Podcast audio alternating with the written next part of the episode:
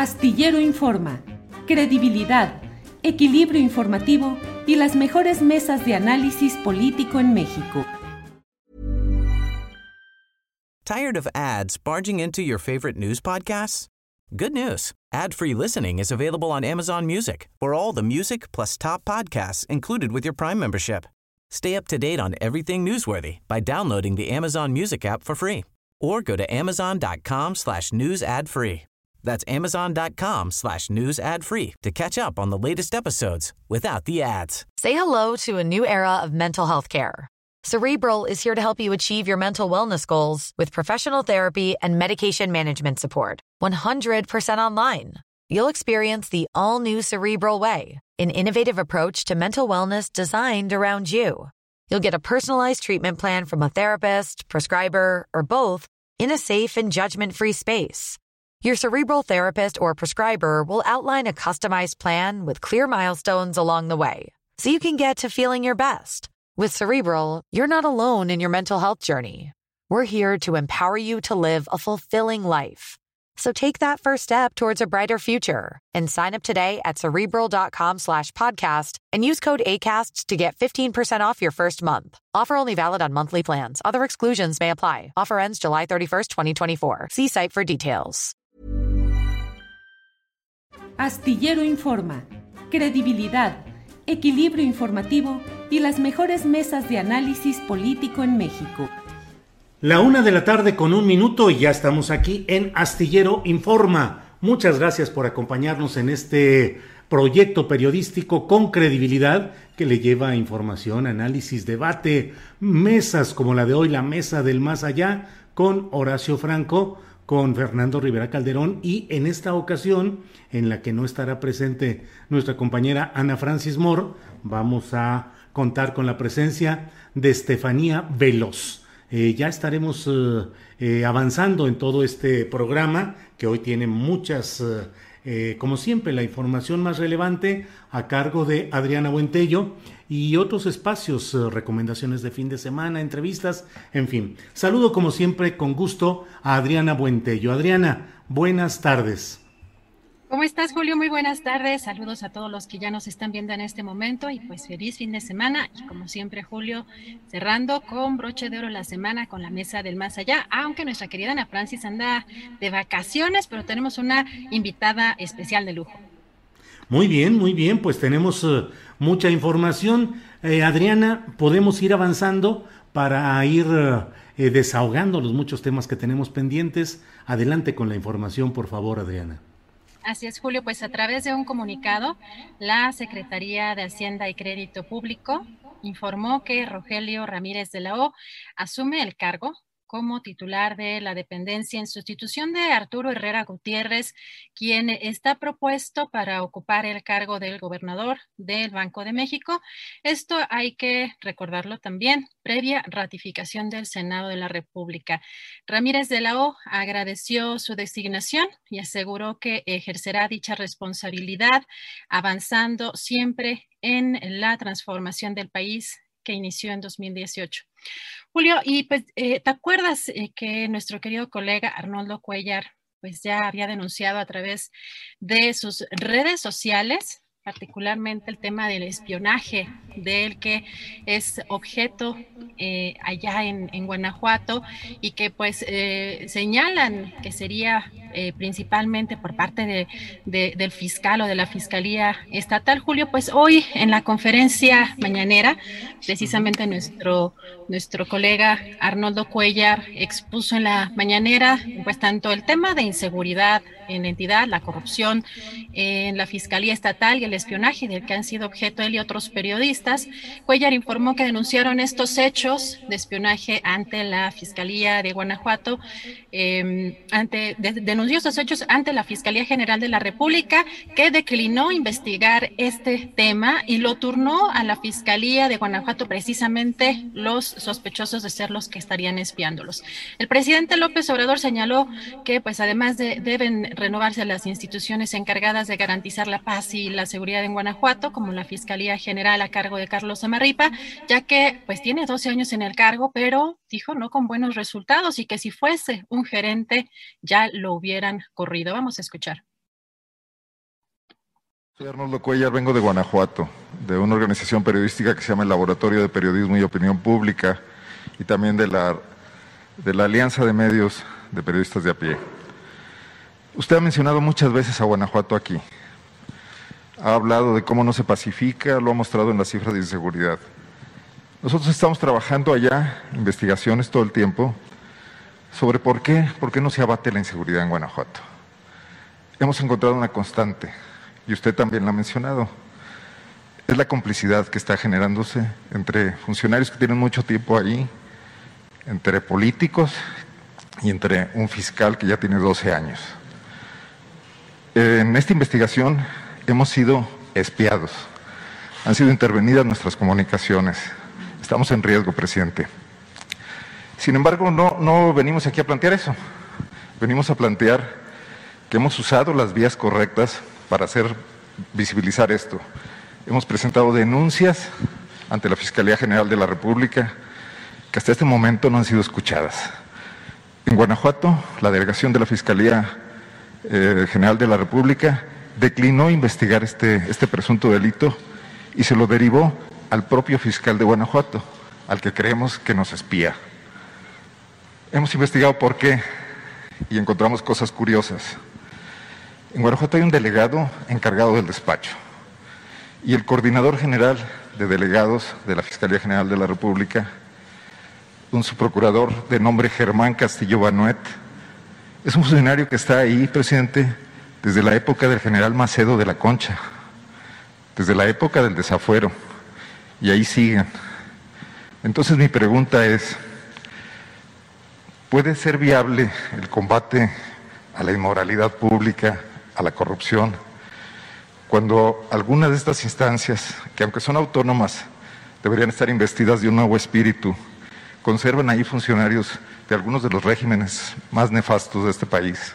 Esa sería la pregunta primera, presidente. Bueno, eh, debe de renovarse en Guanajuato, es mi opinión, respetuosa de la soberanía del Estado,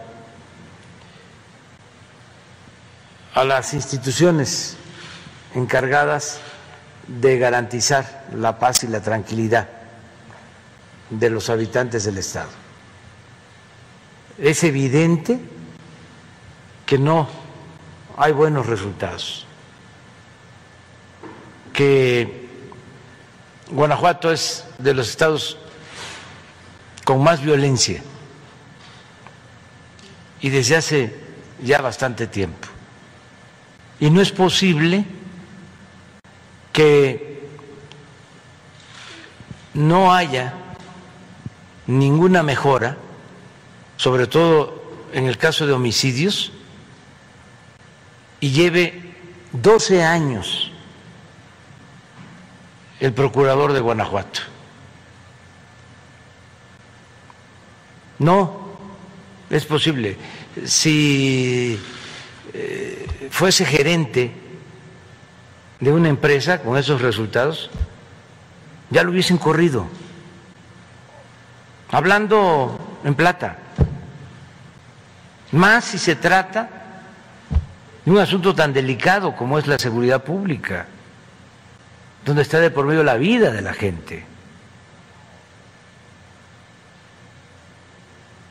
Eso es lo que yo puedo opinar y pedirle también a la Fiscalía General de la República, respetando su autonomía, que revise lo que corresponde a el fuero federal.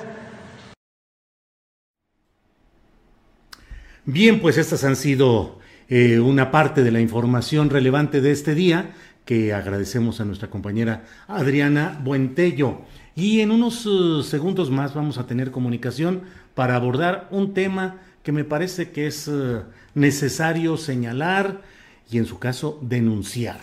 Usted recordará que hace eh, pues ya varios años hubo una acometida militar a las afueras del Tecnológico de Monterrey, donde soldados eh, acribillaron a dos jóvenes estudiantes eh, de posgrado que salían a cenar a esa hora del campus universitario del TEC de Monterrey, en su sede original, en, la propia capital neoleonesa, y pues eh, ha pasado el tiempo y pasa el tiempo y no hay castigo y no hay proceso adecuado. Y entonces, bueno, familiares de Jorge y Javier, que son los jóvenes que fueron asesinados ahí, eh, han dado a conocer que la Fiscalía General de la República va a dar carpetazo a la investigación contra miembros del ejército por los delitos de portación y acopio de armas de fuego, eh, pues según dicha institución, según la tortuguesca Fiscalía General de la República, antes Procuraduría General de la República, en más de 11 años no se ha podido comprobar nada de eso. En fin, una serie de acciones preocupantes que simplemente confirman lo que era en el pasado y lo que sigue actualmente, que es la impunidad de las Fuerzas Armadas cuando cometen actos contra civiles, como es este caso específico. Eh, Jorge y Javier eran estudiantes de excelencia del TEC de Monterrey. Eh, fueron muertos por disparos de bala el 19 de marzo del 2010 por miembros del ejército mexicano que después les plantaron armas y aseguraron que eran unos peligrosos delincuentes a los cuales habían eh, ultimado en una persecución que venían realizando de otros vehículos, de otras personas. Eh, de pronto vieron a estos dos jóvenes afuera del campus del TEC de Monterrey y dispararon, los mataron y luego hubo toda una campaña en la cual se quiso asegurar que eran eh, peligrosísimos delincuentes que habían enfrentado a las Fuerzas Armadas y por ello se había dado una reacción. Y estaban ahí las fotografías con las armas a un lado, acomodadas, ya sabe usted, en las posiciones inverosímiles que suelen colocarse luego este tipo de montajes, este tipo de arreglos en las escenas de todos estos episodios. Entonces, vamos a hablar en un poco más con eh, familiares, eh, con familiares de de, los dos, eh, de los dos jóvenes eh, acribillados, como lo he dicho, y que tengamos la oportunidad de tener de viva voz de ellos la información y los comentarios sobre lo que está sucediendo. Eh, me dicen, bueno, no sé si se refiere a eso, Octavio Martínez Soriano dice es un asunto local de un estado panista, si tuvieras, bueno, yo creo que más bien es ahí una discusión entre quienes están en el chat eh, Oscar Sánchez Gómez dice dormida, omisa y a veces oxisa. Elena Saldaño dice hay un documental sobre el tema, hasta los dientes, que está disponible en Netflix. Así es. Eh, Octavio Martínez Soriano dice bien por Arnoldo Cuellar, se quitó la flojera y fue a la mañanera. Eh, María Lara Lujano dice de ahí el documental Armados hasta los dientes. Bueno, pues esta es eh, la información que hemos eh, querido compartir con ustedes. El, el, propio Poder Judicial continúa rezagando la resolución del caso, que sigue en la completa impunidad. Aunque este gobierno ofreció disculpas el 19 de marzo de 2019, no ha ofrecido justicia conforme a derecho. Así es que bueno, de todo esto vamos a hablar con Braulio Roche. Él es miembro del colectivo Todos Somos Jorge y Javier. Braulio, Buenas tardes. Braulio, ¿Qué tal, Buenas tardes, ¿cómo estás? Bien, Braulio, muchas gracias por tomar esta llamada y pues con la eh, intención de conocer cómo va este proceso eh, y bueno, esta versión que hemos conocido de que pareciera que todo se encamina a buscar darle carpetazo al asunto, al menos en cuanto a estos delitos que hemos mencionado. Por favor, eh, lo que haya de información, si nos compartes, por favor, Braulio.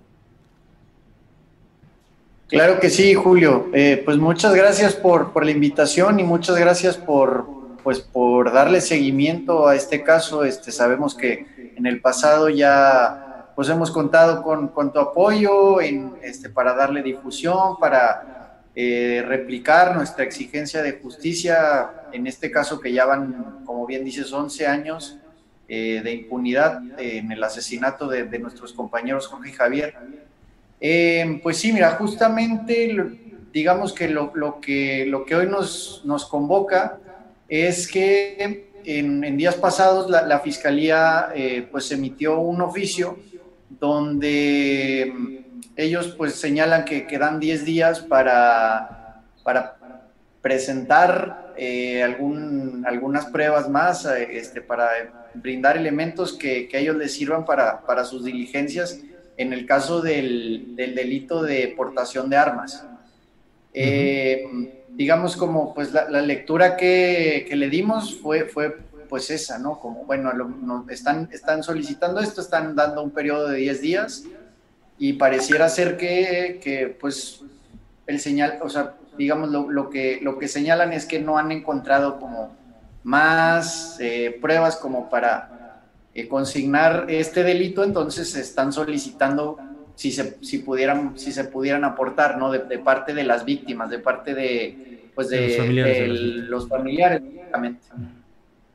pues muy peculiar que la institución esté eh, dando un plazo para que entreguen eh, o aporten las últimas pruebas cuando ha sido pues un caso muy analizado, muy investigado, muy denunciado, muy señalado por familiares de las víctimas, por activistas, por estudiantes, por compañeros de los jóvenes ahí asesinados. Y bueno, hasta ahora, ¿qué se ha hecho? ¿Por qué ¿Es un ejemplo de protección a las Fuerzas Armadas, a los militares? ¿Cómo va todo, Braulio? Híjole, pues mira, la verdad es que no, no podría decir si exactamente es una protección a, las Fuerzas Armadas, al menos en el caso de este delito, te voy a decir por qué. Porque este delito de deportación de armas, eh, pues más bien está atribuido a, a las armas que venían portando las personas que participaron en el enfrentamiento, ¿no? Eh, recordemos que los hechos de, esa noche, eh, pues fue que hubo una, hubo una balacera que fue avanzando en diferentes avenidas ahí del, municipio de Monterrey, llegó hasta las inmediaciones del TEC del TEC y ahí eh, pues se suscitaron varios hechos, entre ellos este, pues el lanzamiento de una granada que cayó en locales ahí cercanos, eh, y ahí fue cuando, cuando ocurre también el asesinato a, Jorge y a Javier, ¿no?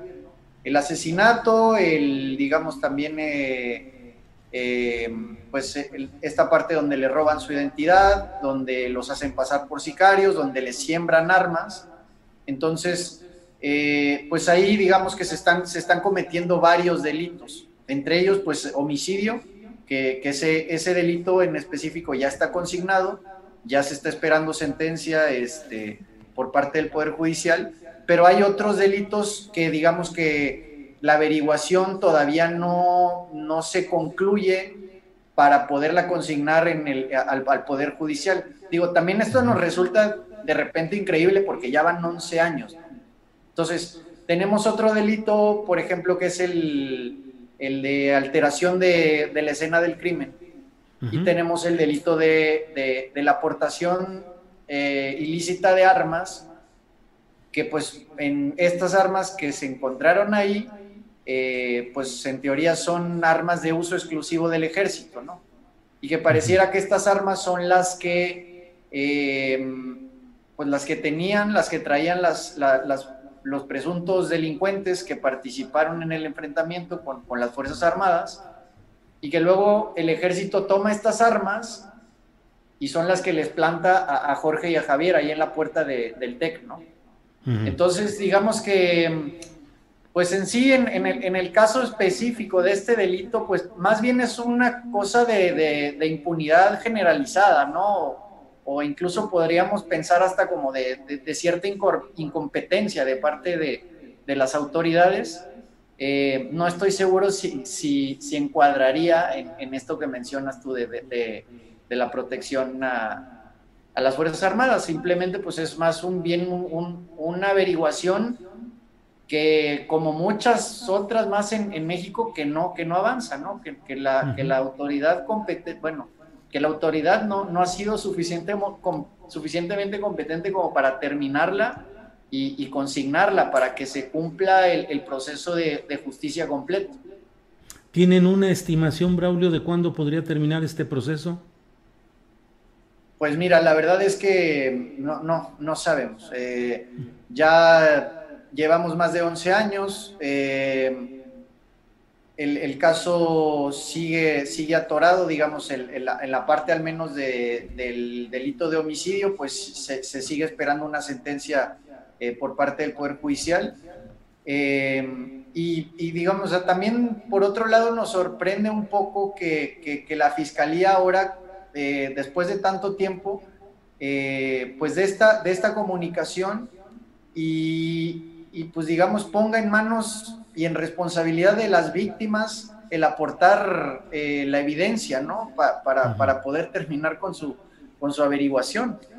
Eh, digamos, hay, hay, antecedentes, incluso algunos muy viejos que datan desde, desde el 2010, por ejemplo, eh, la recomendación 45-2010 de, de, de, la CNDH, donde, pues, donde claramente se, se reconoce ¿no? que había armas, estas armas este, las, eh, se, las, se las plantaron a Jorge y a Javier y, luego decidieron seguir con esta narrativa de que, de que eran pues sicarios y, armados hasta los dientes. Pero, pero bueno, en realidad eh, lo que nosotros seguimos exigiendo año con año, bueno, pues es eh, que, que, la Procuraduría pueda hacer, hacer su trabajo, pueda terminar con las, con las diligencias, con la averiguación que tienen, consignar el, el caso y al, y al Poder Judicial, pues que pueda emitir una sentencia y que dicte las, las, las medidas de, reparación del daño pertinentes.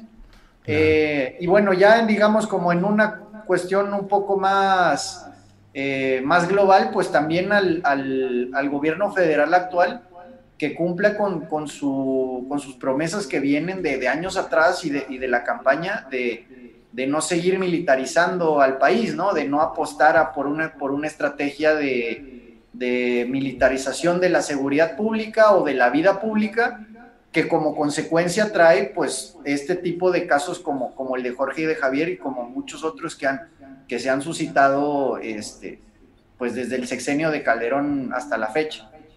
Claro.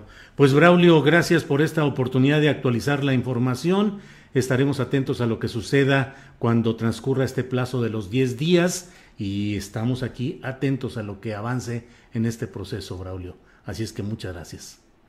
Gracias a ti, Julio. Que estés bien. Gracias. Hasta luego. Gracias. Bueno, pues vamos eh, con alguna información. Déjeme ver si vamos con una información extra o ya nos vamos a lo que sigue. Lo que sigue son las recomendaciones de fin de semana. Eh, Andrés, con que veamos, ahí está ya, ahí está ya. Adriana, sí, te iba a preguntar Andrés iba, si le seguíamos o entraba Adriana, pero aquí está Adriana. Adriana, adelante con alguna información antes de que entremos a las recomendaciones de fin de semana.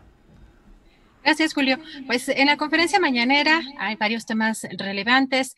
Eh, comentarles que sobre la vía electoral ante la consulta eh, popular para enjuiciar a expresidentes, en la que pues el Instituto Nacional Electoral ha establecido que se debe suspender la promoción de los logros del gobierno y toda la propaganda gubernamental. El presidente dijo que no hablaría del tema, pero tampoco tenía conocimiento de ello. Eh, López Obrador dio a conocer que tiene que ir el día de hoy a Guerrero a evaluar el plan integral de bienestar y además para inaugurar un libramiento y cuarteles de la Guardia Nacional. Indicó que serán eventos eh, privados y además también que verá que no se han transmitido estos eventos por las redes sociales. Escuchemos. ¿Pero qué tiene que ver los programas sociales con eso? Con lo de la, veda electoral, la veda que inicia a partir de para la consulta, incluiría en todo caso justo hablar de eh, acciones de gobierno, de obra pública, y por eso algunos estados están cancelando sus agendas para evitar incurrir en alguna irregularidad o ser sancionados. No sé si ustedes... No sé, no sabía yo. ¿A partir de...? Ayer empezó. Ah, de la consulta yo no voy a hablar. Pero de acciones de gobierno tampoco. Propaganda gubernamental, pues son reuniones cerradas. Pero no van a tener eventos públicos. ¿Mande? Van a ser eventos abiertos que hablan. No, no son abiertos. Para la gira de ahorita de... Sí, pero no son abiertos. Es una reunión de evaluación. A lo mejor porque se va a transmitir en... En redes. Ajá. En redes. Solamente eso. ¿Por qué no lo revisas? Y si es así, que no se transmita. Pero sí necesito ir. Tener la seguridad de qué es lo que se tiene que y también tener la seguridad de qué es lo que se puede o no transmitir, ¿no? Porque, sí. Y es parte de la falta de información que hubo en torno al tema de la... Porque es la primera vez que se hace una consulta. De no, y es la primera vez que sé que no se puede, este, que no se podría si no lo hubiese yo suspendido. O sea, pero tengo que hacer las reuniones cerradas porque lo, lo que vamos es a un plan integral de bienestar para Guerrero. Bueno, ya entramos a nuestra fase de las recomendaciones del fin de semana e iniciamos con María Hahnemann, que nos tiene una gran sorpresa porque entrevistó a una gran soprano, actriz y activista. Vamos con María. Buenas tardes, María, ¿cómo estás? Adri, Julio, ya viernes y pues ahora sí las vacaciones, con todo y pandemia, ya arrancaron y las actividades musicales se van reabriendo. Y este es el caso del Senat, que mañana reabre sus instalaciones para su ciclo. La ópera es puro cuento y el ballet también, y se presenta en su primer programa La pequeña hija del regimiento de Gaetano Donizetti, ópera para niños en un acto y dos escenas basada en la hija del regimiento, mañana sábado 17 y el domingo 18 a las 12 del día y a las 2 de la tarde y la que anda imparable viajando, estrenando películas, serie y mucha, mucha música es la ex conservatoriana soprano Morgana Love, quien hoy nos regala tantito de su tiempo para platicar con ella. Morgana, hola, qué gusto. El gusto es mío, querida María. Gracias por, por darme este espacio para platicar contigo. Sí, bueno, ya veo que andas con mucha actividad, pero cuéntanos de este video que acabas de sacar. Ay, mira, con puro tequila, este, es una canción que surgió hace pocos meses, realmente. En noviembre del año pasado, Alex Arroyo y yo nos conocimos en, un festival de cine de Cuernavaca y este, pues me lo presentaron como que componía, que cantaba y yo, pues la verdad, pues sí pensé como, ah, pues está muy joven, digo, seguramente va a tener una carrera muy padre después pero pues le deseo todo el éxito del mundo, ¿no? Y en eso estaba yo pensando y estábamos platicando en la cena y me preguntó Alex, eh, yo puedo componerte una canción, ¿de qué te gustaría que la compusiera? ¿De qué te gustaría que habláramos? Y entonces yo tenía muy, muy, muy en mente este, una escena del cortometraje Oasis. Oasis es este cortometraje que hicimos que ganó el Ariel eh, hace algunos años y donde mi personaje Jacqueline le dice a, la, a la otra protagonista, nos echamos un tequila. Y entonces yo dije, bueno, pues que sea de tequila, que hable del tequila, ¿no? Y en ese momento Alex Arroyo empezó a componer esta canción este, con puro tequila y yo me quedé asombrada, súper sorprendida de la capacidad y del talento para componer así. En ese mismo momento, casi, casi una semana después ya tenía la canción hecha completa y ya le había hecho arreglos con el mariachi, o sea, se había puesto a trabajar, se había puesto las pilas y eso me gustó. Yo dije, bueno, este chavo tiene el talento, pero además trabaja, además trabaja en lo que, en lo que tiene y creo que pues sería importante que, que sí, que hiciéramos el dueto. Y entonces lo grabamos, fui a, fui a Cuernavaca a grabar, eh, a, a su estudio de grabación. Y quedó una canción muy, muy bonita, me encantó, a ver, la verdad a mí me gustó mucho la canción y eh, cuando fuimos a presentar Sirena, mi nueva película, a, a, Jalisco, al Festival Internacional de Cine de Tequila Jalisco, dije, pues, ¿por qué no hacemos de una vez el videoclip ya que estoy acá? Y le dije, Alex, ¿te vienes por acá y hacemos el videoclip de una vez o qué? Este, y lo produje, terminé produciendo yo el, el videoclip con puro tequila y fue una experiencia muy agradable, a la gente le ha gustado mucho y pues estamos muy contentos. También hace poco estrenaste una peli, Sirena. ¿En dónde la podemos ver? Ay, Sirena, qué, qué, historia tan, tan compleja con Sirena, pero tan linda también. Sirena todavía no se puede ver porque está en gira de, de festivales de cine. Eh, cuando una película es nueva y, y, se acaba de terminar de producir, este, primero va a circuitos de festivales de cine. Entonces, ahorita Sirena está en ese punto donde empezó apenas en, Tequila, Jalisco, fue la primera vez que, se proyectó, pero ahorita estamos buscando que se exhiba en otros, este, en otros festivales de cine. También soy productora musical de, de, esa, de esa película. Eh, tuvimos mucha, mucha experiencia en, en, en pues, grabar cosas como sonidos, ¿sabes? Como de ballenas, de sirenas, que no eran tan melódicos, que pues, tú lo sabes perfectamente, sino eran más bien pues hasta bitonales y todo esto, ¿no? Este, pues emulando un poco más, un poco el canto de las sirenas, ¿no? Estos microtonos y todo esto que, que se dice, que, que es la manera en la que cantaba, ¿no? Pero, pero ojalá que pronto la, la podamos ver, porque creo que es un trabajo que vale mucho la pena, es cine eh, de arte, el cine de arte es la ópera prima de Miguel Ángel Contreras Pelayo, este director eh, de Ayutla, Jalisco, pero que estudió en Los Ángeles, estudió cine en Los Ángeles. Y pues está hecho también como con puro tequila, con talento 100% mexicano que, que, rompe con los estereotipos este, y con, con, una historia diferente. Es una historia que, que habla sobre pues, las historias que nos contaban eh, las abuelitas o las tías en, los, en la provincia, en provincia en, en, nuestro país, ¿no? Es, es, una leyenda muy linda, medio oscura también, pero también que habla del poder de, de, de, tres mujeres, ¿no? Que finalmente somos las protagonistas. Así que ojalá que la podamos ver muy pronto. Sí, y también hay un proyecto de doblaje. Cuéntanos. Estás súper informada. gracias, gracias, querida María. Sí, eh, hace como un año, yo creo, eh, más, más, como dos años, fui, fui llamada para hacer un casting en Ciudad de México por el director de doblaje Lalo Garza, que es así uno de los mejores directores de doblaje que hay en Latinoamérica. Y me estaba buscando porque salió en Estados Unidos, producida por eh, Fox, por el canal FX, una serie de televisión que según iba a ser como este, romper con todos los esquemas de las series y no sé qué, iba a ser histórica, así me la contó él, que se llamaba Pose. Y cuando fui a hacer el casting, que me enteré de qué iba Pose, me enamoré, me enamoré de la historia. Pose es una serie que habla de la lucha que tiene la comunidad trans eh, afroamericana y latina en Nueva York en los años 80 toda esta lucha, cómo empezó la lucha allá en, Estados Unidos. Y, y, era, pues sí fue icónico porque todas las actrices de esta serie son trans.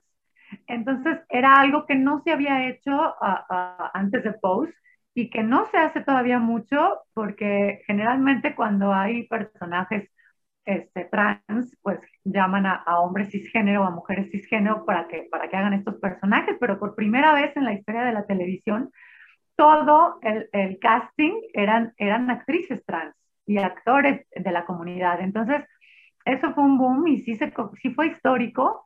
Y esa era la serie para la que me estaban llamando, porque también querían que el doblaje para Latinoamérica lo hiciéramos mujeres trans. Entonces, pues, el casting se me hizo súper difícil. Yo dije, no, creo que no, nunca me voy a quedar, esto está súper difícil nunca lo había hecho, nunca había hecho doblaje y, sí, sí se me dificultó pero pues finalmente al director de doblaje le, gustó, le pareció que yo tenía potencial y me dieron el papel estelar, Blanca Evangelista. Madre Blanca Evangelista terminé, terminé siendo y, el personaje me encantó, me conquistó porque es un personaje muy humano que, um, se preocupa por cuidar a la gente de su comunidad, se preocupa porque, porque sus hijos entre comillas, este, estos chicos de, de, otras generaciones cumplan sus sueños, trabajen por ellos. Y, y, eso me tocó, me tocó mucho el corazón y dije, wow, me sentí totalmente identificada con ella. Y fue muy lindo. Entonces, pues hice las dos primeras temporadas y la tercera temporada, pues, que muy pronto va a salir. ya les contaré. Y una última pregunta. ¿Un sueño que te gustaría cumplir? Un sueño que me gustaría cumplir en corto, a corto plazo, cantar en el Auditorio Nacional. sí, sí, tengo muchas ganas de cantar en el auditorio. Ya canté en Bellas Artes, entonces eso fue un gran sueño cumplido en mi vida, pero ahora me gustaría cantar en el Auditorio Nacional. Bueno, si es contigo, mejor. Bueno, mil gracias por tu tiempo, por tu amistad y cariño. Neta, mil gracias y un abrazote. Ay, muchas gracias a ti, María. Te quiero mucho, sabes cuánto te admiro y te respeto y pues ojalá que nos veamos pronto. Cuídense mucho. Gracias.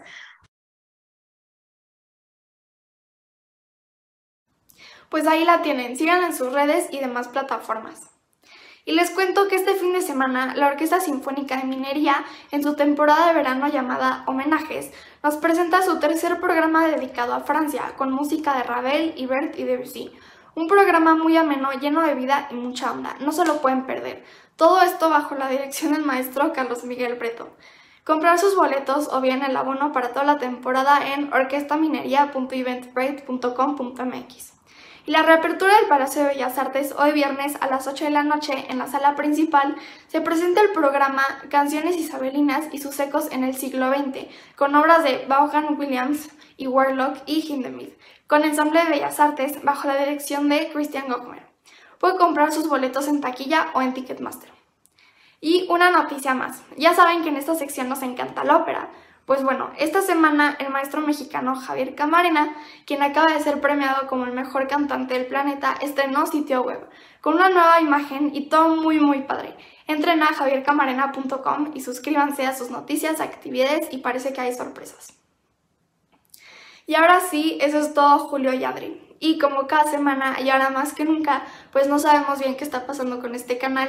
Les quiero recordar a la audiencia que Astillero Informa es un proyecto que se autosustenta y vive gracias a las aportaciones de todos ustedes.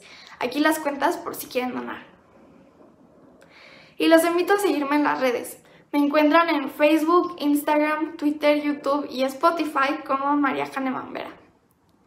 Les deseo un musical fin de semana y si tienes un sueño, no te rindas. Bueno, pues muchísimas gracias a nuestra querida María Hahnemann por esta gran entrevista. Y hoy eh, inauguramos una sección nueva. Vamos a hablar de museos, vamos a hablar de exposiciones y tenemos con nosotros a Aldo Sánchez Ramírez.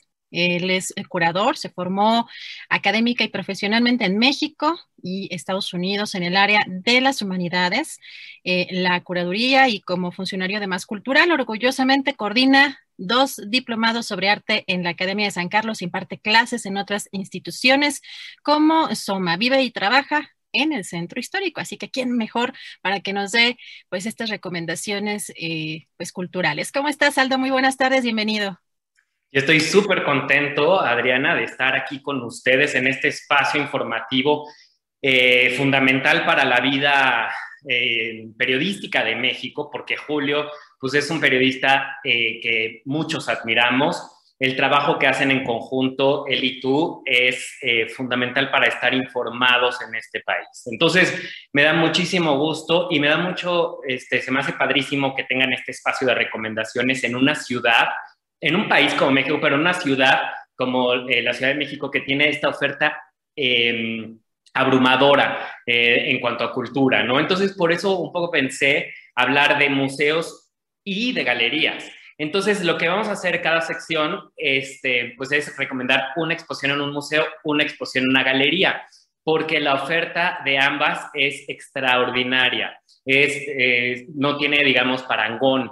En el centro histórico tan solo tenemos 51 museos, imagínate. Entonces, bueno, para que no se nos vayan esas exposiciones tan extraordinarias, pues eh, recomendárselas a, a, las personas que nos hacen el favor de escucharnos. Entonces, la primera recomendación, que es eh, la del eh, museo, eh, es la exposición que se titula El ingenio fotofílmico de Gilberto Martínez Solares, 70 años de creación. Esta exposición se presenta en el Museo del Estanquillo, este museo padrísimo que fundó Carlos Monsiváis, tan extrañado Carlos Monsiváis. Y, em, y bueno, la exposición está curada por Elisa Lozano, que es una investigadora formidable acerca del cine, eh, de cine mexicano. Acaba de publicar un libro sobre Lucero Isaac. Y bueno, por años se dedicó a estudiar a Martínez Solares, este director de cine eh, que es el más prolífico de Iberoamérica con cerca de 150 películas. La exposición es un viaje a través de la trayectoria de estos 70 años de, Martínez Solares, desde que era fotógrafo de estudio en el centro histórico hasta eh, que se hizo cinefotógrafo y, eh, y después director de cine, con, quien hiciera mancuerna muy importante con Emilio Lindio Fernández. Martínez Solares es el gran director del siglo XX, porque él empieza con eh, la época de oro del cine mexicano y termina con las sexicomedias, con este eh, cine de la crisis económica mexicana, que uno de los grandes, de las grandes estrellas, pues es el gran Alfonso Sayas, que desafortunadamente nos abandonó en días recientes, ¿no? Entonces, este, digamos, eh, Martínez Solares trabaja con las grandes estrellas del cine mexicano, pero también incursiona en géneros tan diversos que van desde el drama, el melodrama, la comedia, por supuesto. ¿Y por qué digo por supuesto? Porque muchos relacionamos a Martínez Solares con Tintán. Em, juntos hicieron eh, más de 40 películas.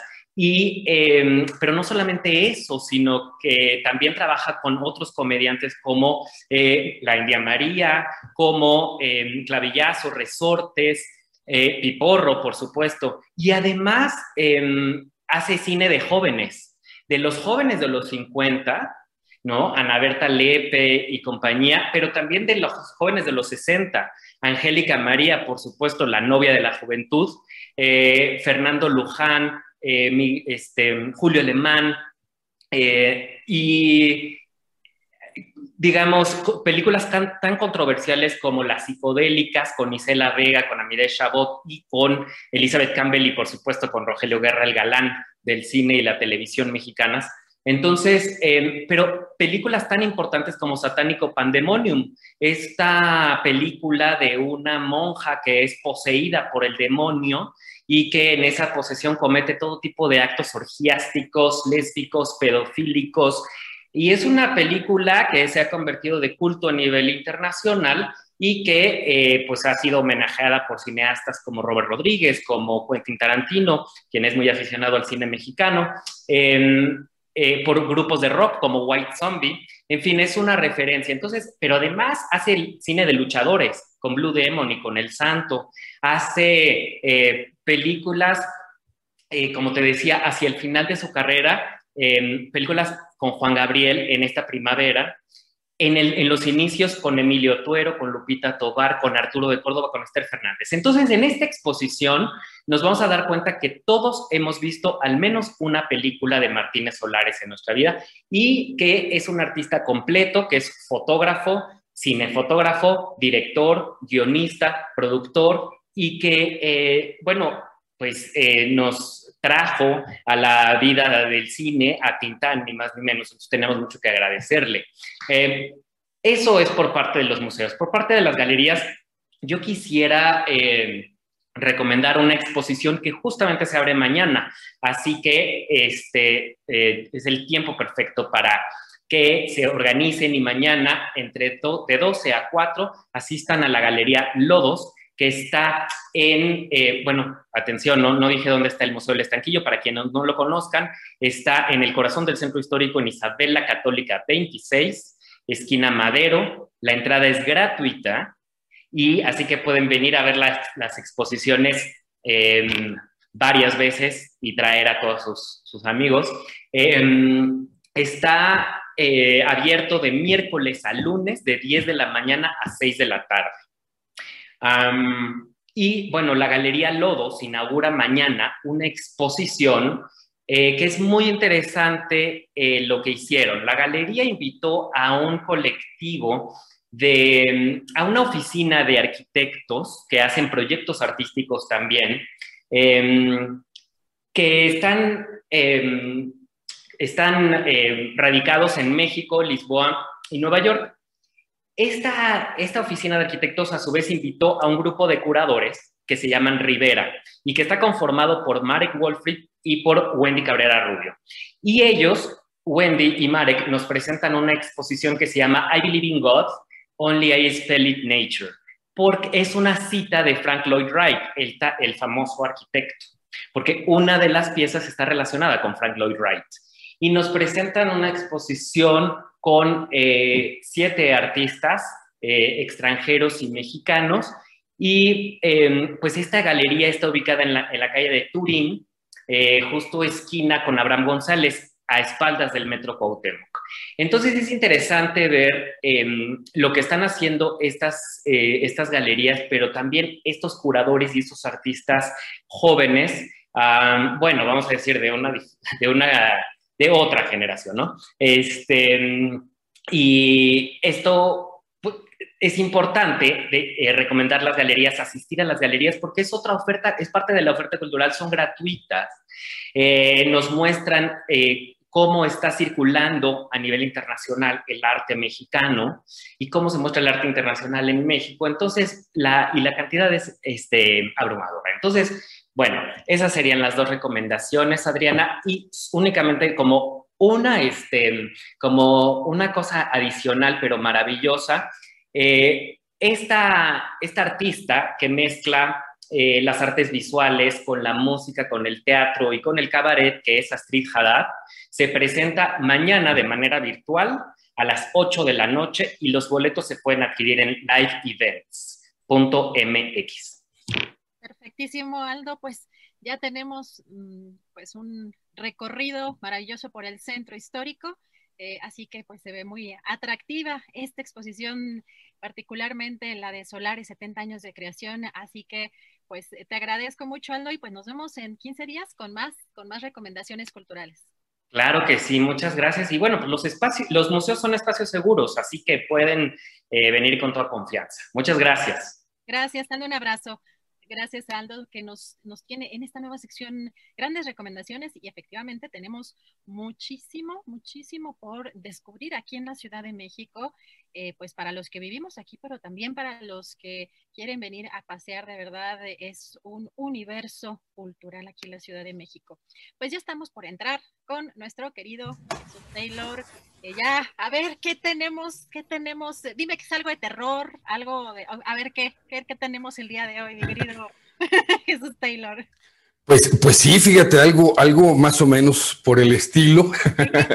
Oye, qué, qué padre sección esta que acaba de pasar, el nuevo colaborador. Me encantan los museos, soy un, un adicto a los museos, te puedo mencionar y confesar aquí entre nos. Ah, bien, pues ¿Eh? sobre todo ahora que, que este, pues en esta pandemia pues estuvieron cerrados, este, mucho tiempo abandonamos esos espacios y que pues a pesar de este nuevo pico quizá hay que a lo mejor considerar salir con mucho cuidado, pero sí empezar a, retomar, a retomar estos paseos culturales. Así que, claro que y, sí. y, para quienes quedemos, nos queremos quedar en casa, este, pues ¿qué tenemos de opciones, este querido Jesús? Bueno, siempre hay un rato para estar en casa y para disfrutar de, de cine en casa y de series.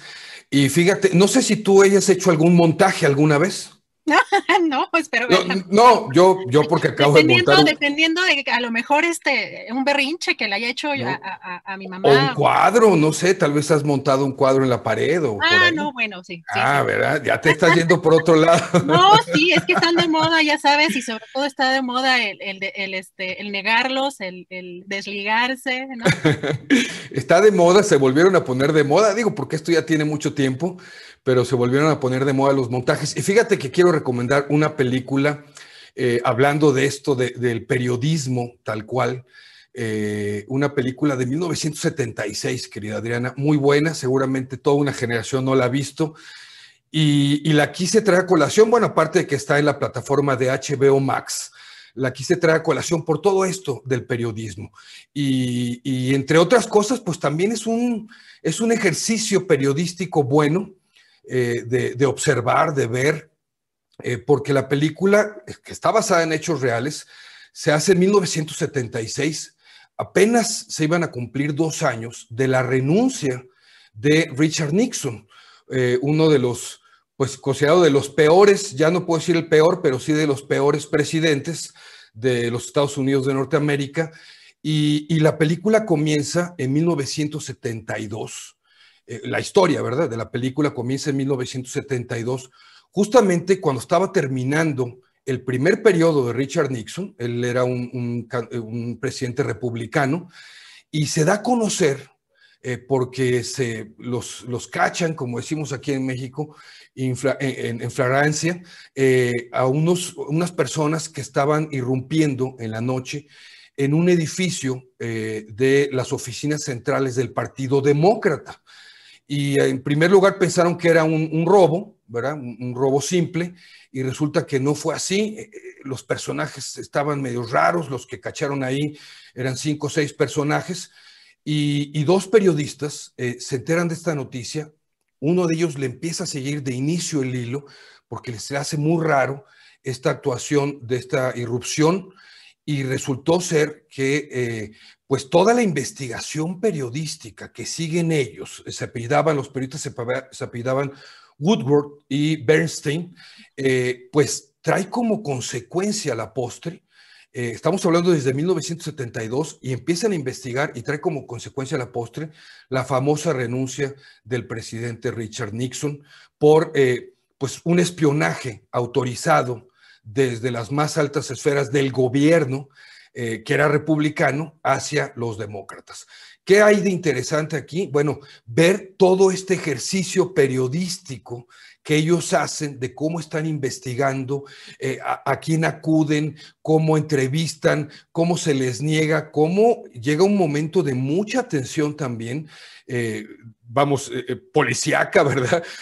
por, los riesgos que ellos ya estaban corriendo al estar investigue, investigue y encontrando eh, cosas ahí pues muy raras y muy truculentas, sale ahí un personaje que fue conocidísimo, que su identidad se revela hasta el 2004, fíjate, eh, que fue aquel famoso, eh, se le conoció como Garganta Profunda, ¿verdad? No hay que confundir con la película pornográfica que también se lanzó por esos entonces, porque algunos se van a acordar, pero este hombre que era el que filtraba cierta información a escondidas, nunca se supo quién era, eh, lo van a ver ahí.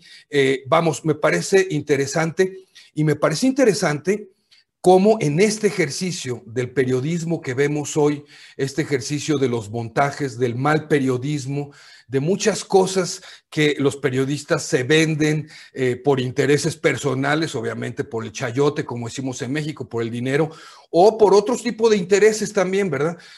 Pues cómo se ha ido deformando y esta creo yo, preciosa profesión, de repente tiene malos, malos actores. Hay, hay un fantasma también eh, de, de, Richard Nixon hacia los, hacia los republicanos, ¿no crees?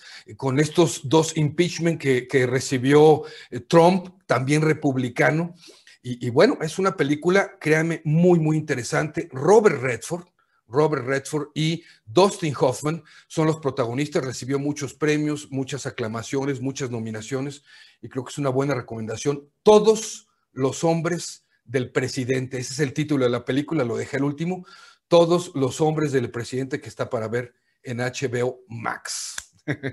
Increíble, sí, se me antoja. Híjole, no tengo HBO, pero híjole, se me hace que le estás haciendo promoción. Sí, se me antoja mucho esa película.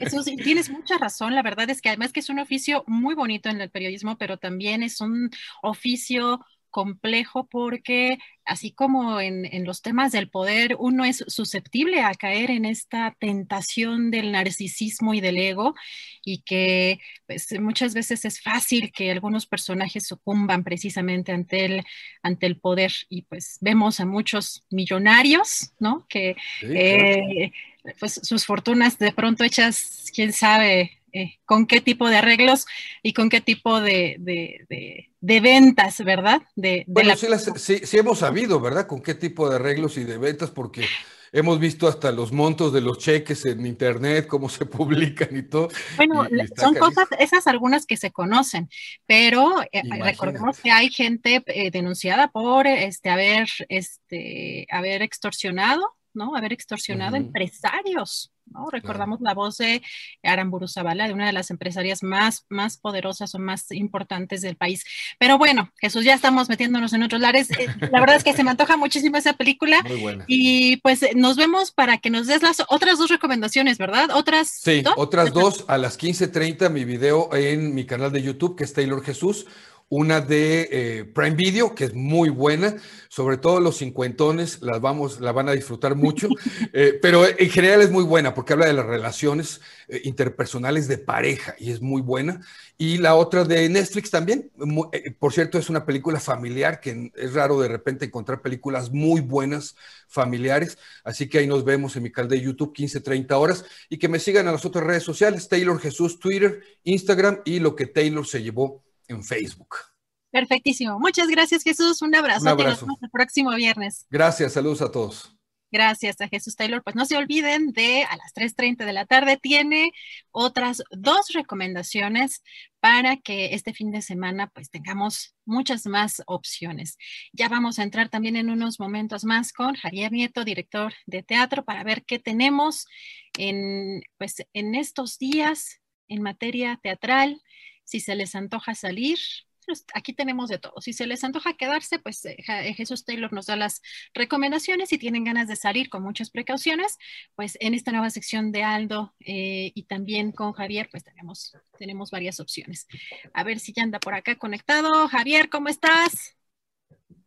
¿Ya me escuchas, Javier? Bien, querida Adriana. ¿Sí? ¿Tú me escuchas?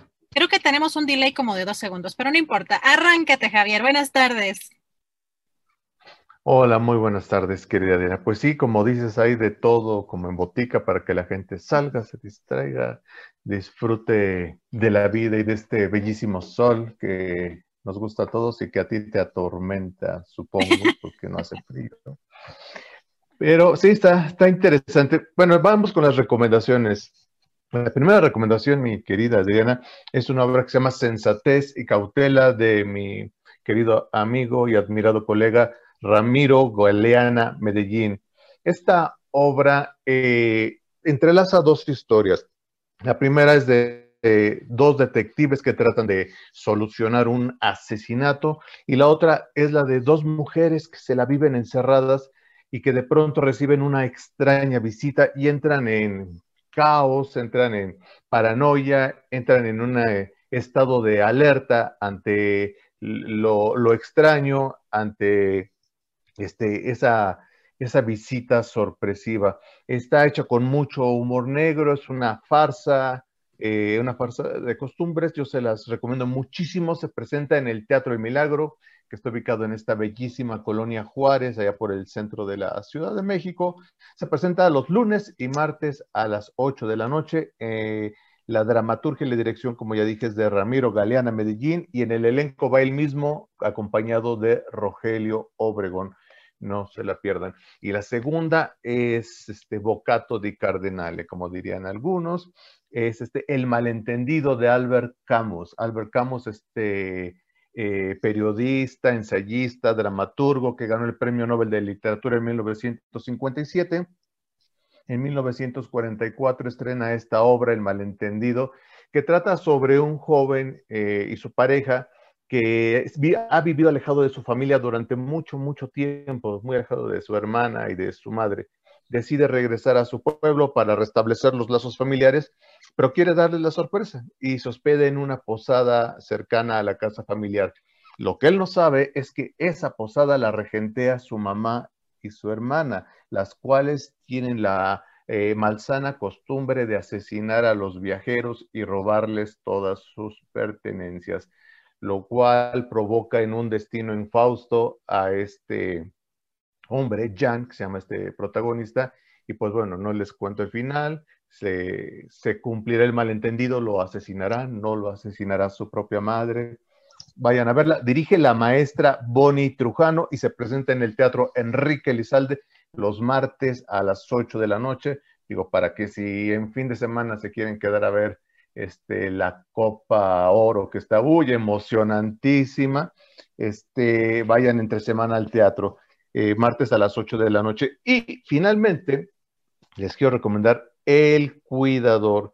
El Cuidador de Sergio Ochoa, dramaturgia de este compañero y dirección de Omar Medina. ¿De qué trata El Cuidador? El Cuidador es un monólogo que a manera de plática nos cuenta las experiencias de este de este hombre que tuvo con su mamá en los últimos años de su vida, que es ni más ni menos la actriz Leonorilda Ochoa, que ya, ya falleció. Eh, lo sobrellevó, cómo lo confrontó el día a día. Es un monólogo muy emotivo eh, que nos hace reflexionar sobre los, eh, la nostalgia del pasado, cómo, cómo recuperar esos momentos cómo lidiar con, esta, con este terrible padecimiento que es el Alzheimer. Y pues bueno, Leonorildo Ochoa, recordemos que es una de las grandes comediantes de todos los tiempos en México. Entre ellas, este, se le recuerda por los Beverly de Peralvillo, no sé si tú lo recuerdas, bueno, eres excesivamente joven. No, no, no, quizá no sé de qué época sea, pero no. es de los eh, 70s, 80s, los Beverly de Peralvillo. Este, y esto se presenta en el foro Shakespeare, acá por, este, por la Condesa, muy cerca del metro Chapultepec. Se presenta los jueves a las 8 de la noche. Muy, muy recomendable, como se dan cuenta, les recomendé teatro entre semana, lunes y martes, martes y jueves, para que este, pues eh, salgan, se diviertan y recuerden que el martes es el nuevo sábado en la nueva normalidad. Muy bien, Javier, pues muchas gracias. Tus redes sociales, ¿dónde te seguimos? ¿Escuchas, Javier? Pues síganme en arroba Luis Javier.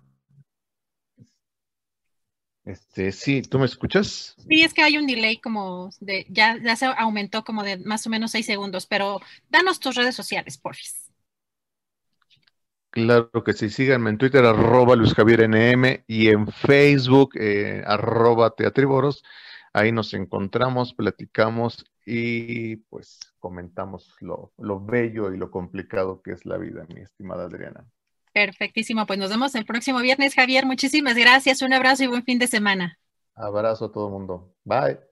Gracias a Javier Nieto. Ya estamos completísimos con todas las recomendaciones de fin de semana. Ya vamos a empezar la mesa del más allá, que hoy tiene una invitada muy especial.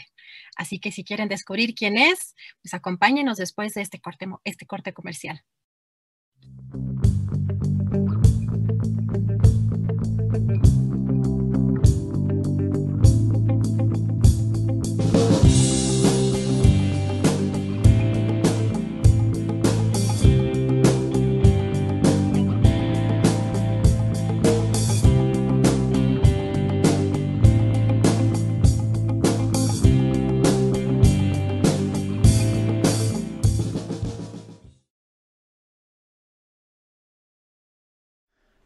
Bien, pues muchas gracias. Gracias a Adriana Buentello y gracias a quienes ofrecieron hoy las recomendaciones de fin de semana. Muchas gracias a todos. Vamos a entrar ya en unos segundos a la mesa del más allá con Horacio Franco, con eh, Fernando Rivera Calderón y con una invitada especial en esta ocasión.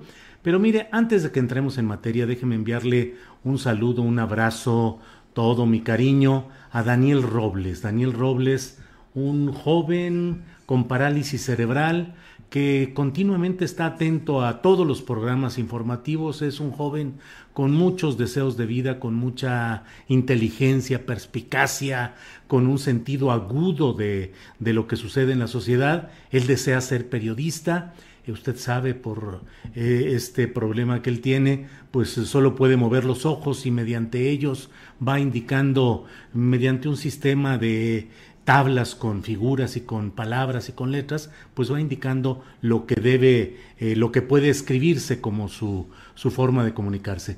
Ha sido afectado por el COVID, él está, eh, afortunadamente el doctor Héctor Frisby ha hecho la atención mediante una videollamada, le agradecemos mucho al doctor Frisby y a Maura, mamá de Daniel, y al propio Daniel Robles le mandamos un gran abrazo, ánimo, adelante, a comer, a comer lo que se pueda, a Daniel, y a seguir adelante.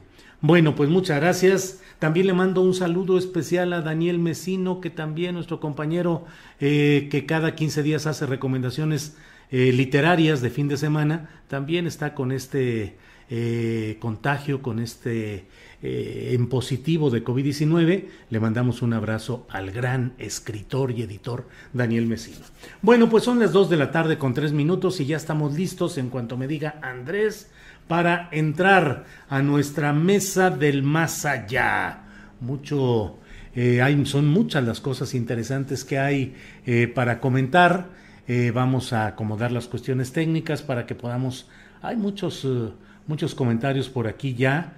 Eh, Daniel, ánimo, vas a salir adelante, le dice eh, Alfredo Castañeda, Osval Rodríguez, saludos Daniel, eh, saludos a los dos Danieles, dice Claudia Vera, pues sí, a Daniel Mesino y a Daniel Robles, los dos Danieles.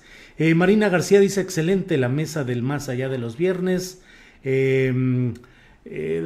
Donen, no guachicolen la mesa del más allá, dice Luis Antonio Herrera.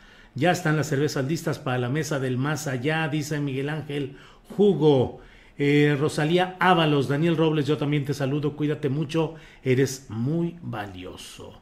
Eduardo Otero dice Ana Francis extraña por su sabiduría. Sí, pues eh, Ana Francis está, eh, pues se tomó unas, unas semanas de descanso. Deseamos que, porque le viene duro el trabajo ahora que va a estar como diputada local en, la, en el Congreso de la Ciudad de México. Y bueno, pues esperamos su pronto retorno.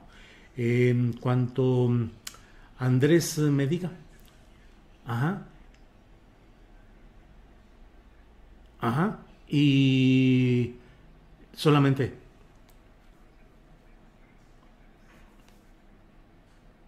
Bueno, muy bien. Pues vamos a entrar ya, vamos a entrar ya en esta comunicación. Eh, hoy Horacio Franco tiene problemas de comunicación, está fuera del área donde tiene buen internet. Fernando Rivera Calderón está por eh, teléfono y vamos a platicar directamente. Estefanía Veloz, Estefanía Veloz, buenas tardes. Eh, Hola, buenas tardes. Hola, Estefanía. Pues hoy andamos aquí con problemas técnicos. Afortunadamente tú no los tienes hoy por lo que veo. Estefanía, gracias. Estuve así, ¿eh? Estuve así, tuve que conectar los micrófonos, pero ya, aquí estamos. Sí, sí, sí, así andamos todos, con una bola de enredos. Pero bueno, Fernando Rivera Calderón, que está por teléfono. Fernando, buenas tardes. No está. Bueno, bueno, pues vamos a, vamos a, a, a platicar. Eh, Estefanía, rato sin platicar. ¿Cómo vas? ¿Cómo va la actividad en esta más, mesa del más allá? Solemos eh, platicar no solo de la política en sus versiones inmediatas, sino también nos ponemos a veces a filosofar y a preguntarnos qué clima nos gusta más, si el del frío o el del calor, este, cómo van las cosas. ¿Cómo has estado? ¿Cómo vas viviendo lo que va sucediendo políticamente en el país, Estefanía? Yo bien y me encanta este espacio, muchas gracias por la invitación. Hace mucha falta tener esos espacios para hablar de otras cosas, porque de pronto quienes estamos en esto nos terminamos cansando de hablar siempre de lo mismo. Veo pues adelantado casi todo, creo que eh, empezaron ya los Juegos del Hambre entre quienes quieren ser candidatos y candidatas en el 2024 y han mandado a sus equipos a confrontarse entre ellos y creo que es evidente, se siente en el ambiente eh, tenso, pero eh, estoy como siempre muy interesada en ver qué es lo que está pasando como espectadora que soy, eh, pues ver qué, qué, pasa. Y bueno, también cómo se está organizando la derecha en México en el tema de Cuba, que creo que ya sacaron a relucir pues que son organizaciones muchas pagadas eh, por, por, intereses políticos nacionales como el PAN y pues que tienen una agenda antiderechos clara que dejan ver en esos temas. Yo estoy en esos dos, en esas dos cosas, son las que me, convocan. Bien, Estefanía, pues gracias. Horacio Franco, te vemos caminando, entiendo que es en el aeropuerto. Eh, ¿Cómo estás, Horacio, querido? Así es, querido, pues apenas puedo entrar porque la, conexión de 4G aquí es fatal. Saludos, Estefanía Veloz, bienvenida. Qué gusto charlar contigo porque siempre te he admirado mucho. Tu valentía, tu integridad, tu honestidad. Te saludo a ti, querido, con todo el cariño de siempre, Adriana, tan, tan maravillosa. Y pues aquí estamos en el aeropuerto. En, a las 3 sale mi vuelo, entonces lo que alcancemos a, lo que alcancemos a charlar, querido. Claro, claro. El que no se aparece con em, teléfono es Rivera Calderón, pero esperemos que pronto se conecte. Em, Horacio, vamos aprovechando el tiempo antes de que llegue el momento de, de, los trámites aeroportuarios. Eh, ¿Cómo vas viendo lo que va sucediendo en la política nacional? Hay muchas, pues los destapes y Marcelo Ebrard y eh, Ricardo Monreal, Claudia Sheinbaum. ¿Cómo vas viendo lo que va sucediendo? Mira, estoy viéndolo de una manera tremenda, de una manera este, vertiginosa. La cuestión aquí es que para mí, como escribí en mi artículo de esta semana del Soberano, es una, es una cuestión demasiado pronta para eh, tratar de un, a un sexenio que todavía no va ni a la mitad, este, tratar de ya cancelarlo, tratar de ya darle finiquito, en vez de, de darle una proyección a largo plazo con soldados que finalmente son todos los que quieren ser este, candidatos a la presidencia eh, para el sexenio entrante, es decir, Claudia Sheinbaum, eh, que, lo han dicho, o sea, ellos no se quieren meter en, en, estos bretes, pero ya lo hicieron, ¿no? Finalmente, ya se nombran, ya se mencionan, ya están, Marcelo Ebrard, etcétera, etcétera. Y en ese sentido, yo creo que eh, se están arriesgando mucho que les tiren más todavía de lo que la derecha les ha tirado. Pero bueno, Marcelo lo asumió, lo asumió valientemente, diligentemente, cabalmente, capazmente. Y ahí en ese sentido yo creo que la cuestión es que eh, pues deberían centrarse más todavía, como lo dijo él mismo, en trabajar y trabajar y trabajar todavía por el país con lo que pueden hacer. Y en un momento dado ya, este, no sé, en un año y medio más o no sé, lanzarse como candidatos, ¿no? Porque para mí, honestamente hablando, el lanzarse ahorita es casi como que tomar un riesgo muy grande a que los, les, tiren de golpes, ¿no? Y en un momento dado a pensar que, pues, como en el sección de Peña Nieto, ¿no? Que después de la Casa Blanca y después de todo la, lo de Yotzinapa, pues el sexenio ya se había acabado. Y este no se ha acabado, este tiene muchísimo que dar todavía. Entonces Manuel como jefe de un movimiento, como cabeza de un movimiento, como líder del pueblo, tiene mucho que dar todavía y tiene muchísimo que hacer, hay muchas cosas que resolver. Horacio, la precipitación de este tema de las candidaturas provino de la propia presidencia de la República, te pregunto, y si de ahí viene pues este error. Mira, yo creo que la cuestión de que ella ha cuestionado tanto de, de, que el tapado, etcétera, etcétera, etcétera, sí lo propiciaron un poquito los medios, sí lo propició un poquito él pero él sabe dónde se planta, o sea, él es un presidente que está plantando, se, planta solito, se para solo. Él no tiene miedo, yo creo que no tiene temor de quién vaya a sucederlo porque él, lo va a determinar en un momento dado. Que siento que es demasiado pronto, es demasiado pronto. Y ya, nada más, eso es lo único que siento, es lo único que, que, que, que probablemente sea un error de, de tiempos, de que lo propició demasiado pronto en las mañaneras, ¿no? Pero pues si le preguntaron, él lo respondió y punto. Y Marcelo pues le dijo, pues sí, sí, sí, o sea, aprovechó muy bien el momento y le dijo, pues que, que voy, ¿no? Pero no, no fue así, no fue de esa manera, obviamente. Pero que Marcelo lo hizo muy responsable. Le, te digo, lo que a mí no me cuadra, lo, que lo que yo no estoy de acuerdo es que tan temprano se, se hable de una sucesión cuando apenas no vamos ni a la mitad del sexenio y cuando el sexenio sí está rindiendo muchos frutos, ¿no? Muchos no, somos críticos, no, no decimos que, y, lo mismo dijo él, tenemos una gran deuda con la seguridad, tenemos una gran deuda con, con, con, sobre todo con eso, lo reconoció históricamente, o sea, fue un reconocimiento histórico que la seguridad no, sí,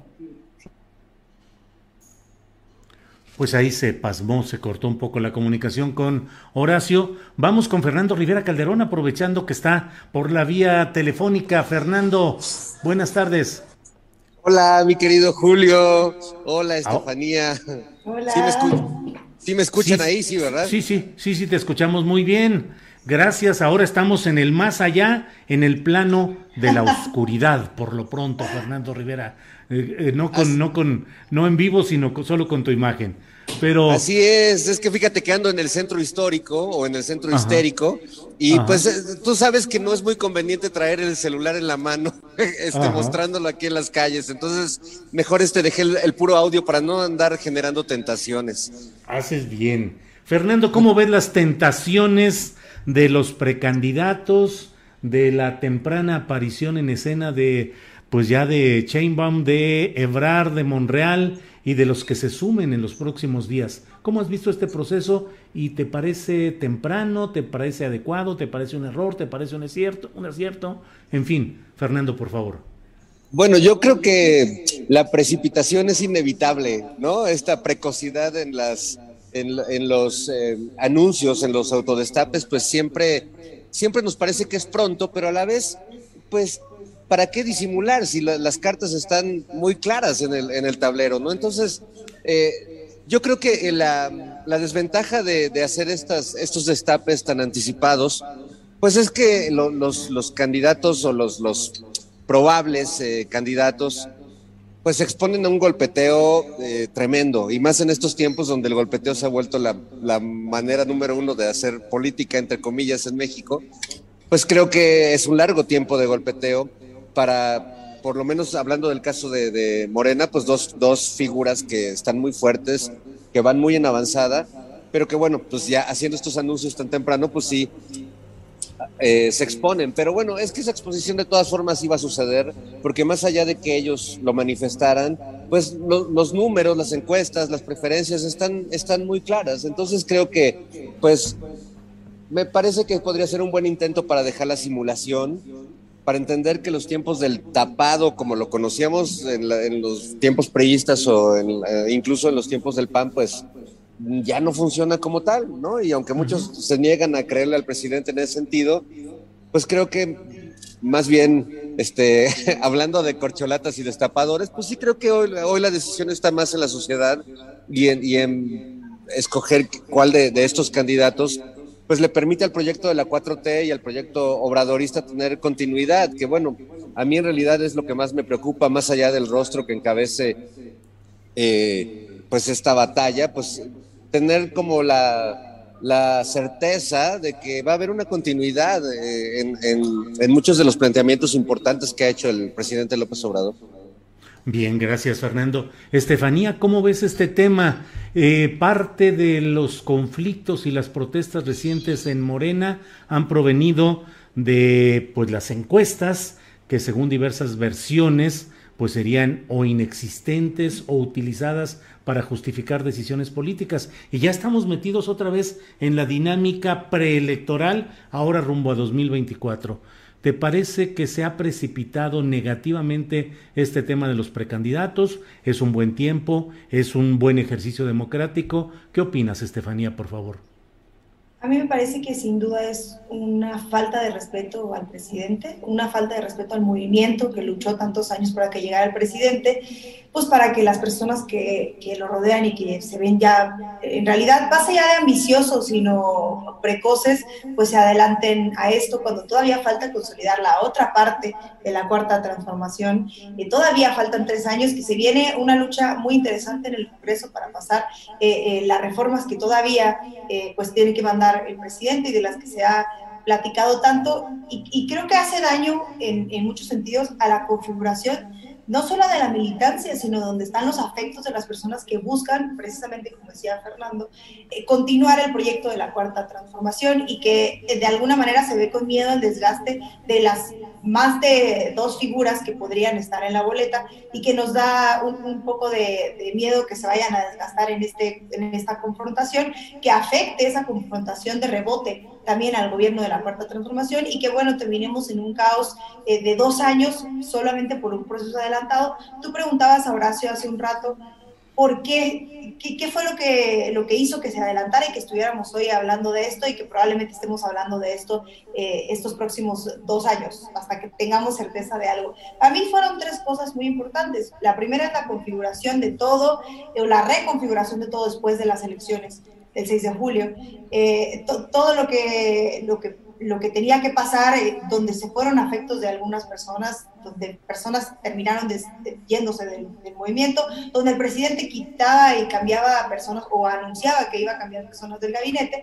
La otra es lo de la línea 12, que indudablemente se vio que era la oportunidad por aprovechar y debilitar a alguien que ya sabíamos que si teníamos certeza de que alguien iba a ir en alguna boleta iba a ser eh, Marcelo Ebrard y creo que, eso aburró mucho. Y la tercera es la militancia. La militancia de, Morena, yo no la voy a culpar de, muchas cosas, pero sí a algunos liderazgos ahí que, a, pesar de que se viene la renovación del partido, donde tendrán que hacer comités otra vez tal, se, se adelantaron a gritarle presidenta Claudia Sheinbaum en un ejercicio de eh, aniversario de, pues, de la cuarta transformación, del gobierno de la cuarta transformación, después de haber perdido la ciudad.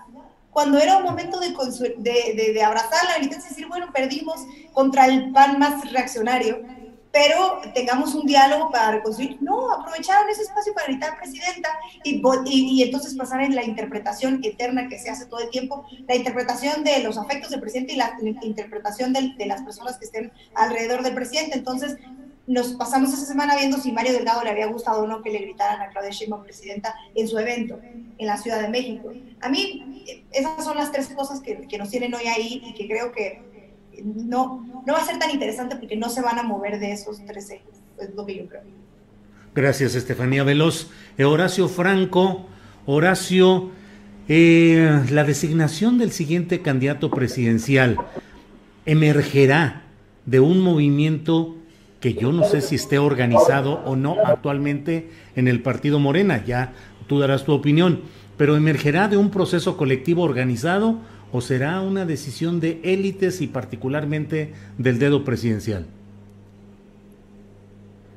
Ojalá que suceda, como tú dices, de un proceso, eh, de un proceso de elección limpia, como desconfiamos muchos que ha habido en estos procesos de Morena. Eh, y esperemos nada más eso, que no sea dedazo, obviamente.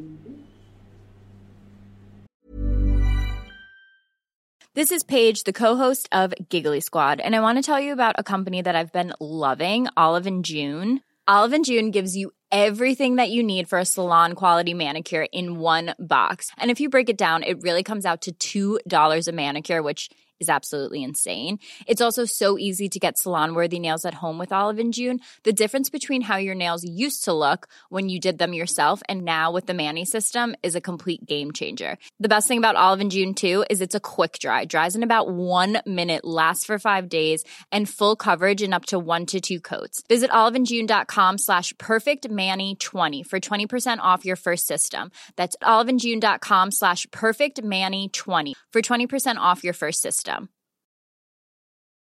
Millions of people have lost weight with personalized plans from Noom, like Evan, who can't stand salads and still lost 50 pounds. Salads, generally, for most people, are the easy button, right? For me, that wasn't an option. I never really was a salad guy. That's just not who I am. But Noom worked for me. Get your personalized plan today at Noom.com. Real Noom user compensated to provide their story. In four weeks, the typical Noom user can expect to lose one to two pounds per week. Individual results may vary.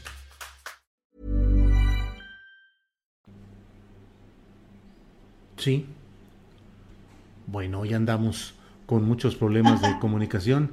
Eh, Horacio, Horacio Franco debe andar por ahí en el aeropuerto y la calidad de la transmisión ahí en el aeropuerto es muy baja. Bueno, pues vamos mientras tanto con Fernando Rivera Calderón con la misma pregunta.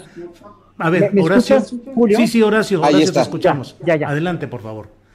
Bueno, Nos- a- a- espero que me escuchen bien. Ahorita estoy en un lugar donde tiene un poquito mejor cobertura, creo.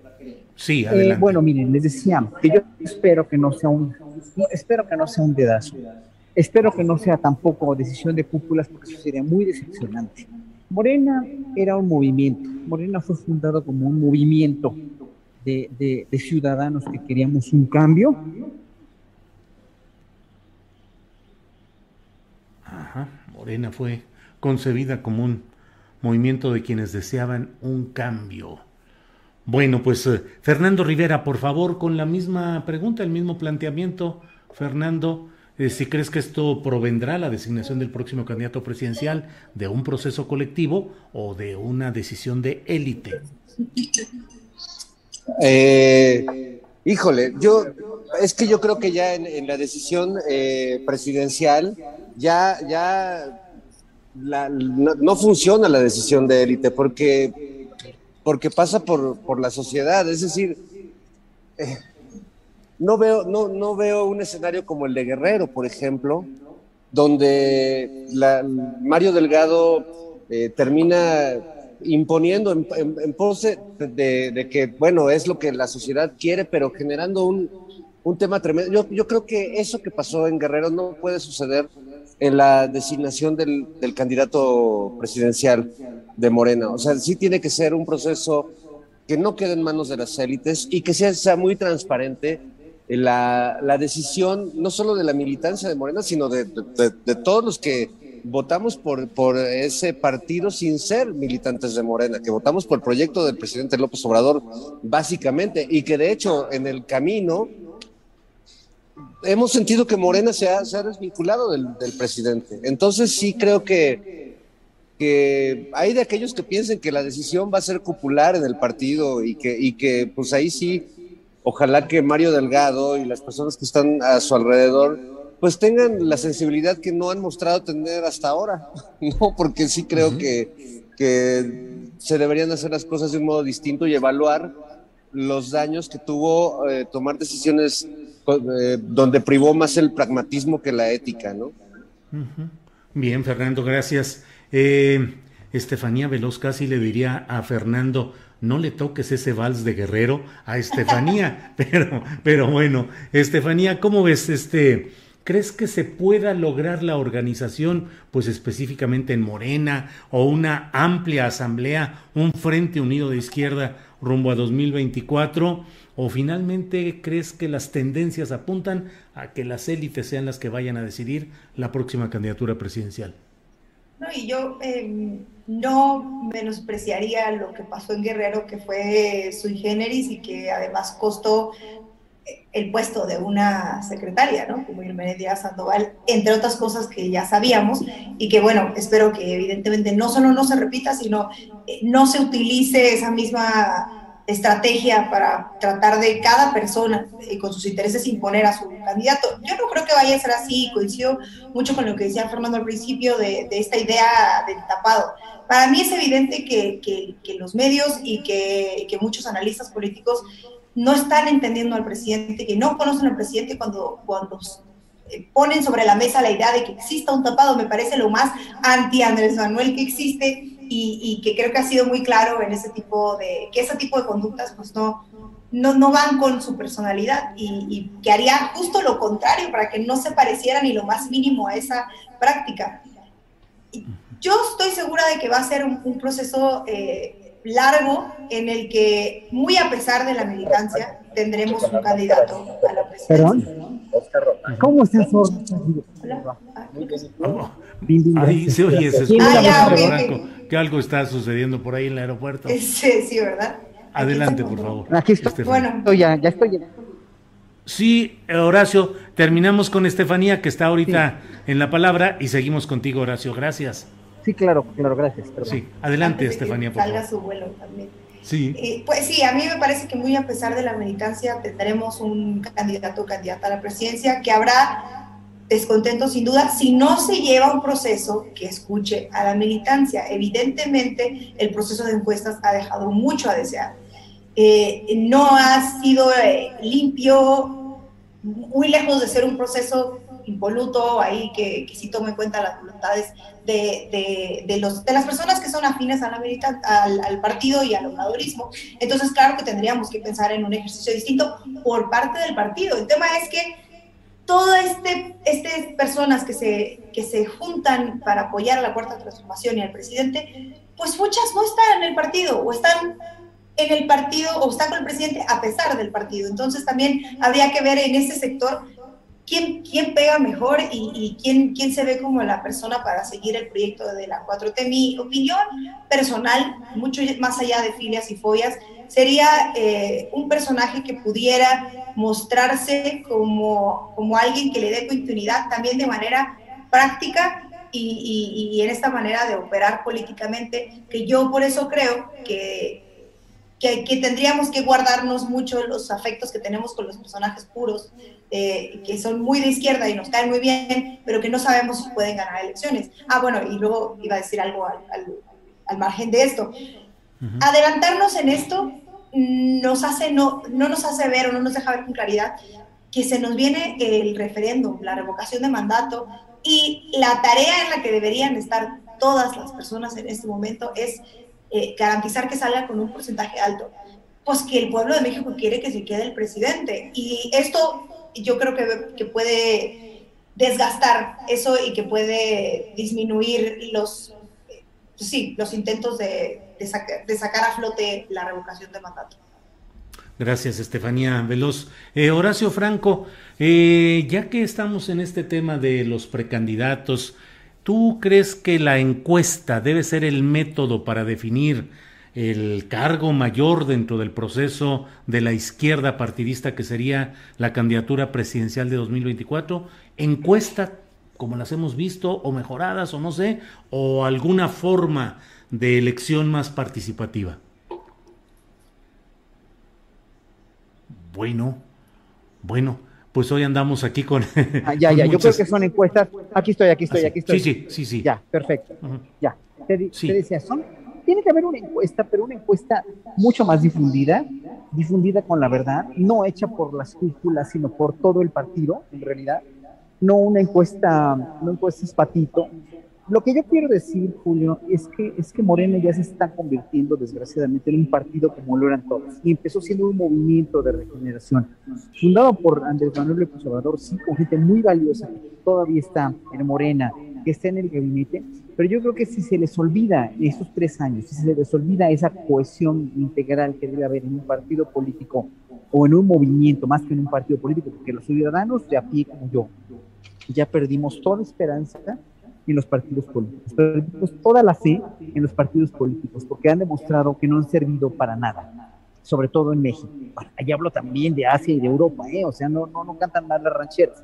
Entonces, si Moreno no se pone antes de hacer un partido, hacer un movimiento y hacer un movimiento atípico de una restauración, de una democracia, de una democracia participativa, de una democracia, además de una democracia incluyente y de una democracia total y absolutamente progresista, no va a pasar nada. Va a pasar, las van a pasar las mismas decisiones terribles que han pasado hasta ahora, lamentables, han pasado, han pasado ya por muchos procesos que obviamente los ciudadanos que no estamos en Morena denostamos y seguimos estando con el partido porque es la única esperanza de, de cambiar las cosas. Pero si no nos dejan a nosotros como ciudadanos participar en esas iniciativas, participar en esos procesos, tenernos como, como, como lo dijo López Obrador, o sea, López Obrador sabe que él, él, él, se, él se basa, él confía en el pueblo, porque precisamente los alfiles, la guardia, los peones de toda esta transformación somos el pueblo que lo seguimos.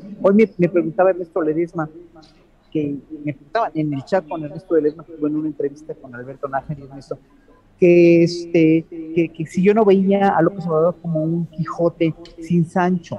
Pues no, porque el Sancho del Quijote es el pueblo mexicano.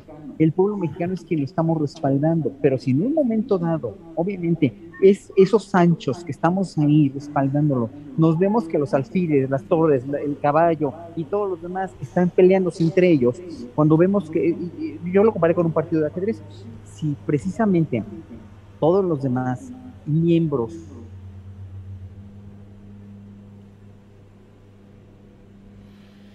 todos los demás miembros. De un partido o de, una, o de un movimiento están. Claro, claro. Yo te decía yo, ¿no? Este, que si se están sacando los ojos, obviamente, pues va, va, va, esto va a estallar, o sea, no va a llegar a ningún lado. Eso es lo único que quiero decir. El movimiento de regeneración nacional se convirtió ya en un partido lamentable con muchas, con muchas, este, con muchas, de verdad, con muchas cosas que reprochar. Bien, gracias, Horacio. Fernando Rivera Calderón, fíjate, entre toda, todo esto que estamos viviendo, que a mí me parece que es un, eh, una aceleración impropia de los procesos sucesorios en México, pero fuera de eso, de repente tiene uno estas noticias provenientes del Festival de Cannes, donde hubo un aplauso de ocho minutos a Arcelia Ramírez eh, por una eh, película La Civil relacionada pues con una mujer que en Tamaulipas eh, persiguió como tantas eh, justicia para un crimen contra su hija. Eh, luego también hubo un aplauso para Tatiana Hueso, directora de otra película, Mirada de Fuego, creo que es el nombre, también en el Festival de Cannes. Pero es agridulce esa sensación, Fernando, porque pues hay el gusto de ver el aprecio internacional por el buen trabajo cinematográfico, pero a partir de tragedias como las que estamos viviendo. ¿Qué piensas de estos aplausos en el Festival de Cannes, Fernando? Bueno, por un lado, evidentemente me da muchísimo gusto porque además tanto Arcelia Ramírez como Álvaro Guerrero, como, como la, la, directora, pues eh, creo que son personas que tienen una larga trayectoria haciendo teatro universitario, haciendo cine independiente, y, no, no puede más que darme gusto desde el lado del arte, además como, como una vía, eh, el arte y la cultura para, para decir la verdad también, ¿no? Como, como un, mecanismo para decir la verdad en estos tiempos donde quienes tenían que decir la verdad decidieron optar por la mentira y por las fake news, pues a mí me da mucho gusto que el arte no renuncia a, a ese deber que tiene con, con, quienes lo reciben, ¿no? Que es no, no dejar el compromiso social nunca. Eh, entonces, bueno, yo, yo, yo celebraría eso y celebraría la vocación del cine mexicano, sobre todo el de las últimas dos décadas, de eh, hablar, hablar de las verdades que a veces las autoridades, los gobiernos, los medios de comunicación no quieren decir. Y gracias al cine, gracias al cine de Ernesto Contreras, gracias al cine de, Mariana Bueso, gracias al cine de un montón de, jóvenes cineastas talentosísimos, nos hemos enterado de situaciones que tienen que ver con eh, el, crimen organizado, con el papel del ejército en sexenios anteriores, en colusión con el crimen organizado, eh, no solo en, términos de ficción, sino en términos de, cine documental, como en el caso de Mirar Morir de Temoris Greco, donde documentó la participación del ejército pues, en la masacre de, Iguala. Entonces, pues, eh, por un lado, que viva la cultura, que viva el arte, que viva la posibilidad de que los artistas en este país asuman su compromiso social y hablen de lo que se tiene que hablar.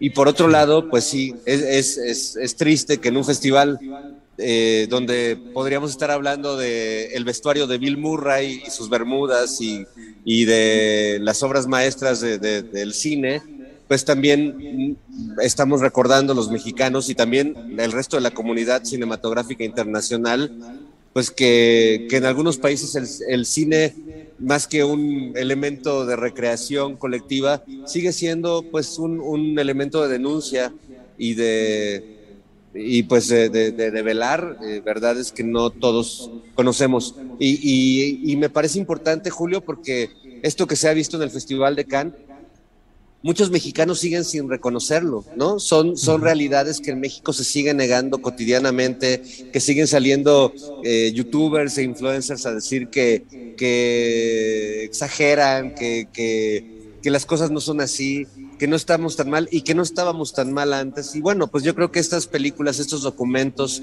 artísticos, pues permiten darnos cuenta del nivel que alcanzaron las, las cosas en México. y bueno, y que no es que hayamos salido ya de esa situación, simplemente ha cambiado la voluntad del Estado eh, sobre esos temas, ¿no? Pero bueno, seguimos viviendo en, un, en, una situación verdaderamente dramática, donde esa, esa película que ahora le aplauden en los festivales de cine, pues sigue siendo una realidad terrible y tormentosa de un montón de madres y, padres en México.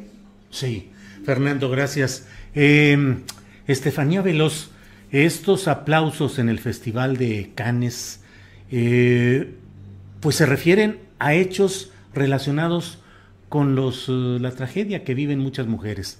El caso de Arcelia, y digo, y las homenajeadas fueron mujeres, Arcelia Ramírez en eh, La Civil y Tatiana Hueso como directora en Noche de Fuego.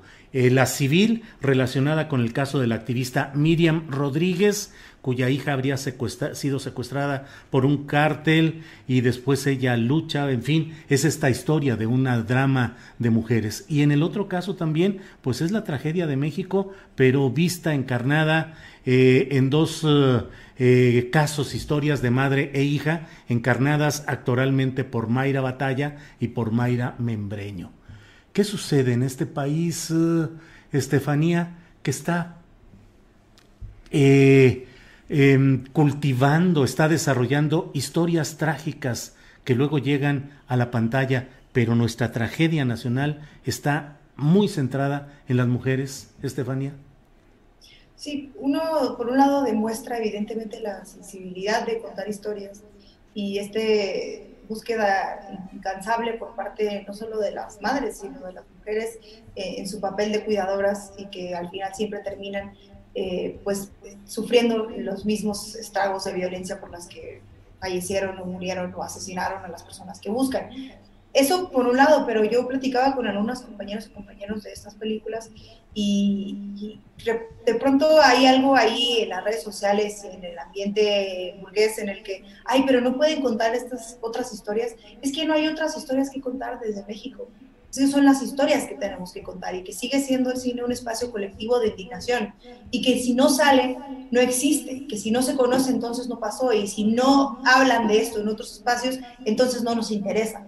Entonces tienen que salir a hacer grandes documentales como el de Maricel Escobedo, tienen que salir a hacer películas como esta, para que sepan no solamente que algo está pasando en México que es evidente, sino que no se trata de, cifras y de números y de, vivir en esta sociedad tan, tan eh, pues sí, peligrosa para las mujeres, sino de historias específicas, porque yo creo que la realidad se transforma a partir de historias en las que eh, no son la excepción, sino la regla, porque mucho me gustaría a mí que estas películas fueran casos aislados de una u otra mujer que, que, sufrió una situación desafortunada, pero en realidad es la, es, la, vida de muchas mujeres a lo largo y ancho de la República. Y esa es la clave de esto, que no es, eh, es, es una radiografía de lo que se vive en el norte del país y en muchos lados, por supuesto, pero digo, en el caso de esta película se habla del norte y eso es para mí eh, la clave más importante. Una de, que una de estas historias llegue ahí significa que se están llevando todas las otras historias que, que, se tienen que contar todavía, pero que se ven reflejadas en esa misma. Para mí, esto es un, pues sí quiero decir que un punto de quiebre para el, para el cine mexicano, en el que no solamente con estos eh, documentales y con estas películas, sino también con otros eh, documentales de investigación, como el de Buen Día, que acaba de salir en Netflix. Esas, Eso es lo que está pasando ahora. Yo creo que ya se va a dividir entre este cine eh, muy malo que teníamos, de, que quería hacer comedias románticas que se grababa nada más en la Roma, eh, en el que se contaban chistes muy ligeros y historias muy superfluas, o de ricos y pobres, y los ricos también lloran, que no, que se van a seguir haciendo, evidentemente, porque bueno, esos son los personajes eh, a los que les toca financiar parte del cine y son los que quieren contar sus historias, pero que ese cine que antes era independiente, ese cine que, que, no atraía mucho a la gente, ese cine del que no se hablaba mucho y nada más se veía en ambulante, a veces si alcanzabas una en algún cine independiente, ya está llegando y transitando a otros lados y eso es lo más, lo más importante y, creo que no va a ser, es el principio de todo lo que viene y para mí a, a través de los años en esos ejercicios cinematográficos y de investigación es donde vamos a terminar de conocer todo lo que está pasando y lo que viene pasando desde hace más de 12 años, que creo que es la punta del iceberg, porque no entendemos eh, todo lo que hay debajo todavía. Gracias, Estefanía. Eh, Horacio, Horacio Franco, ¿cómo convertir tragedias? Es la historia finalmente del arte, pero tragedias como las mexicanas, tan duras, tan difíciles, llevarlas a la pantalla, a la música, a lo actoral, a lo literario. ¿Cómo se le hace para captar esas esencias y poder volcarlas y transformarlas en algo artístico, Horacio? Yo lamento no ser actor o director de cine o director de teatro porque finalmente, o escritor, porque la música es el arte más abstracto de todos, ¿no? Pero tú puedes contextualizar también la música, como se ha contextualizado en canciones de protesta desde los movimientos de Cuba, desde Chile, desde Parra, desde Mercedes Sosa, en Perú, etcétera, etcétera. La cuestión es que yo creo que este, en, la música, yo como músico, tengo muy pocos elementos de, de, como de más que de ambientación de películas o de, obras de teatro. Se escucha un poco mal, eh, Horacio, a lo mejor si te pegas un poquito más al micrófono porque se oye muy diluido el sonido. Ok, ok, voy a tratar de... Eh, a ver, ¿ya se escucha mejor? Un poquito, sí, adelante. Okay. Mm. decía? Que que finalmente como, como músico es muy difícil determinar precisamente, darle una significación dijéramos, directa a, a, una música tan abstracta como la que yo toco y más siendo instrumental. Si fuera yo como Violeta Parra, Mercedes Sosa, Silvio Rodríguez, Pablo Milanés, los grandes trovadores cubanos que son excelsos, ¿no? Y que, que, en un momento dado podría yo contribuir menos a la ambientación de la música o de la obra de teatro o del cine, pero mucho más al realismo puro que, del que trata el cine. Yo me siento muy ajeno, dijéramos, muy ajeno a no al mundo del cine, obviamente, porque evidentemente soy como artista, como espectador, soy un fiel seguidor de todas estas películas, pero, pero como músico es muy difícil realmente adentrarte con la música que yo toco, más siendo música muy ajena a esto, música europea, música del siglo XVIII, música del siglo XVI, XVII, a la realidad. Sin embargo, eso no me quita la cuestión de que la sensibilidad no tiene límites y el hilo conductor de la vida de un pueblo debe ser la sensibilidad a partir de imágenes concretas como las películas, ¿no? Como las obras de teatro, o abstractas como la música. Entonces yo simplemente me, me declaro fiel espectador y admirador de todo esto y es triste en realidad que, pues sí los premios y las grandes películas mexicanas de actualidad sean este, precisamente con estos temas, ¿no? Con esta, esta autodegradación que hemos ido sufriendo como pueblo a partir de tantos y tantos y tantos años de violencia, de degradación, de, de, eh, ¿cómo se llama?, de, discriminación hacia las mujeres, etcétera, etcétera, etcétera. Bien, Horacio, gracias. Eh, Fernando Rivera Calderón, hay un tema que está candente y que creo que no tenemos siempre la debida referencia a lo que sucede o lo que puede significar también para México. Es Cuba. Eh, lo que está pasando actualmente en Cuba, que entre otros hechos se ha visto pues la difusión de imágenes y de noticias falsas de algo que evidentemente pues está sucediendo en Cuba, que hay protestas y que hay una situación difícil en la isla, pero ¿Qué tanto, qué, cuál es tu opinión respecto a lo que sucede en Cuba, por un lado, Fernando, y además, cómo lo vinculas? ¿Crees que esto forma parte de un proceso de reacomodos políticos que podría impactar a los movimientos de izquierda en México? Bueno, híjole, mm, más que un proceso de reacomodo político, veo un proceso de una perversidad de las derechas de todo el mundo y veo, veo una especie de, no, no porque esté de conspiranoico y, y eso, pero sí veo que lo que está pasando en Cuba es un fenómeno que se está alentando a que suceda en muchos países. Y creo que eh, Cuba eh, desde hace muchos años pues genera eh, muchas inquietudes a, las salas conservadoras de, las sociedades, ¿no? En, la mexicana es muy claro, Estefanía también lo sabe muy bien porque acaba de hacer un, un tuit que, le costó este, mucho, mucho troleo y, muchas, y, que finalmente no deja de ser una parte de la realidad cubana. Cuba tiene muchas cosas que deberíamos aprenderle, tiene muchas cosas que son encomiables en términos sociales, incluso de, de convivencia.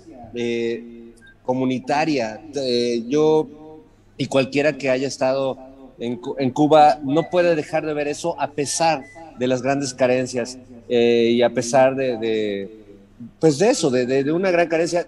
Te iba a decir de la desigualdad, pero curiosamente en Cuba, y eso no lo dicen sus críticos, no se vive una desigualdad tan opresiva como la que vivimos en México, por ejemplo, ¿no? Entonces, eh, sí creo que a la hora de hacer valoraciones sobre lo que pasa en Cuba siempre hay muchas, muchos prejuicios y muchas filias y fobias que, que enturbian el análisis. Yo creo que sin dejar de ver las virtudes de de muchas políticas cubanas en términos educativos, eh, de salud, etcétera. Eh, también es cierto que hay muchas restricciones en términos de, derechos, de libertades, que la crítica no es bien tratada, pero también hay que reconocer la crítica eh, que se da en Cuba desde hace muchos años y que a muchos críticos los tiene en la cárcel, a las críticas inducidas o estos movimientos que, que además se, demuestra que son inducidos y que son provocados y que son armados como montajes, montajes pseudosociales, porque eh, de entrada no tienen repercusión, pero además el manejo que le da la prensa internacional, eh, sobre todo la prensa que ya conocemos, que tiene un sesgo ¿no? de, derecha, pues es, demasiado eh, cínico, demasiado eh, no, no disimulan en absoluto, ¿no? Entonces creo que esto que vimos, el manejo tendencioso y perverso, incluso ya desmentido de las fotos de las manifestaciones en Oriente Medio, eh, de, perdón, en Egipto, eh, y, poniendo que eso era la gente en La Habana, ¿no? Mejor hubieran puesto las fotos del concierto de los Rolling Stones en La Habana o de otros fenómenos eh, sociales que han convocado verdaderas multitudes en, Cuba, ¿no? Pero no, necesitan eh, photoshopear, necesitan meterle filtros a su información para que parezca lo que no es. Y eso es sin negar que en Cuba evidentemente hay una disidencia legítima y con la que yo coincido en muchos sentidos de que, bueno, pues sí, el gobierno sin duda tendría que abrirse eh, a muchas cosas. Habría que ver lo difícil que es en Cuba eh, manifestarse a través de las redes sociales como, como tan fáciles en México. Ahí hay, hay, hay abismos que no, que no cuantificamos porque todo lo juzgamos pues un poco desde el lugar donde nosotros estamos y a partir de, las, de los derechos que nosotros tenemos aquí. Entonces, bueno, creo que el análisis de este tema tiene que ser complejo, pero sin duda mi corazón está con Cuba, con el pueblo cubano y, me queda claro que viviendo desde hace tantos años con, con un bloqueo tan infame como con el que viven, eh, no hay manera de no poner la balanza del lado de, Cuba y de los cubanos. Gracias, Fernando. Eh, Estefanía, pues ya pusiste tú tu opinión allí en Twitter y hubo todo tipo de reacciones. Por favor, danos tu opinión sobre este tema de Cuba y también si crees que esto busca o puede impactar un proceso político de cambio desde la izquierda como se está dando en México. Estefanía, por favor. Voy a hacer referencia al tweet que mencionaban y creo que el video de René Bolio, me parece, el personaje que estuvo afuera de la de la embajada cubana, me dio la razón porque al final lo que yo decía era, las personas antiderechos, intolerantes, xenofóbicas, racistas, de ultraderecha, son las personas más incendiarias respecto al tema de Cuba. Son las personas incapaces de aceptar que existe un bloqueo. Son las personas que tienen a Cuba como un enemigo, pero sobre todas las cosas. Y al final es verdad que los movimientos eh, más álgidos en contra del tema de Cuba, los que van a manifestarse afuera, resultan ser los mismos eh, del Frente Nacional por la Familia, del Yunque, eh, de estas organizaciones internacionales pagadas por, por pues, personas que están fuera de Cuba y durante mucho tiempo han querido incidir. René Bolio, que además está en el artículo que Álvaro Delgado publicaba, que fue pues señalado por querer o por intentar meter a La Habana eh, propaganda antirrevolucionaria, para no decir disidente, que es una palabra que me genera resquemores ahí respecto a ellos, que no creo que ni siquiera sean eh, disidentes tal cual. Pero bueno, al final era eso, que, que es muy curioso y habría que identificar, y yo se lo pido a la gente como un ejercicio, cuando alguien se pone muy enojado o enojada respecto al tema de Cuba, y es que Cuba, y es que la dictadura, y es que el comunismo, y que casi siempre es una persona muy conservadora, anti todas las libertades y todos los derechos, cosa que a mí no me hace ningún sentido, porque si son personas que lo que quieren es eh, una sociedad libre, porque en Cuba no, no hay libertades, pero aquí se rehusan a dar las libertades más mínimas, como el matrimonio igualitario y el derecho a decidir, pues entonces no estoy entendiendo. Simplemente es el desprecio que le tienen a los derechos de las personas, el derecho, es el desprecio que le tienen a la dignidad. Esa es, en mi opinión, más superficial respecto a, eh, hagamos un ejercicio antropológico de observar quiénes son esos personajes que se incendian con este tema, ¿no?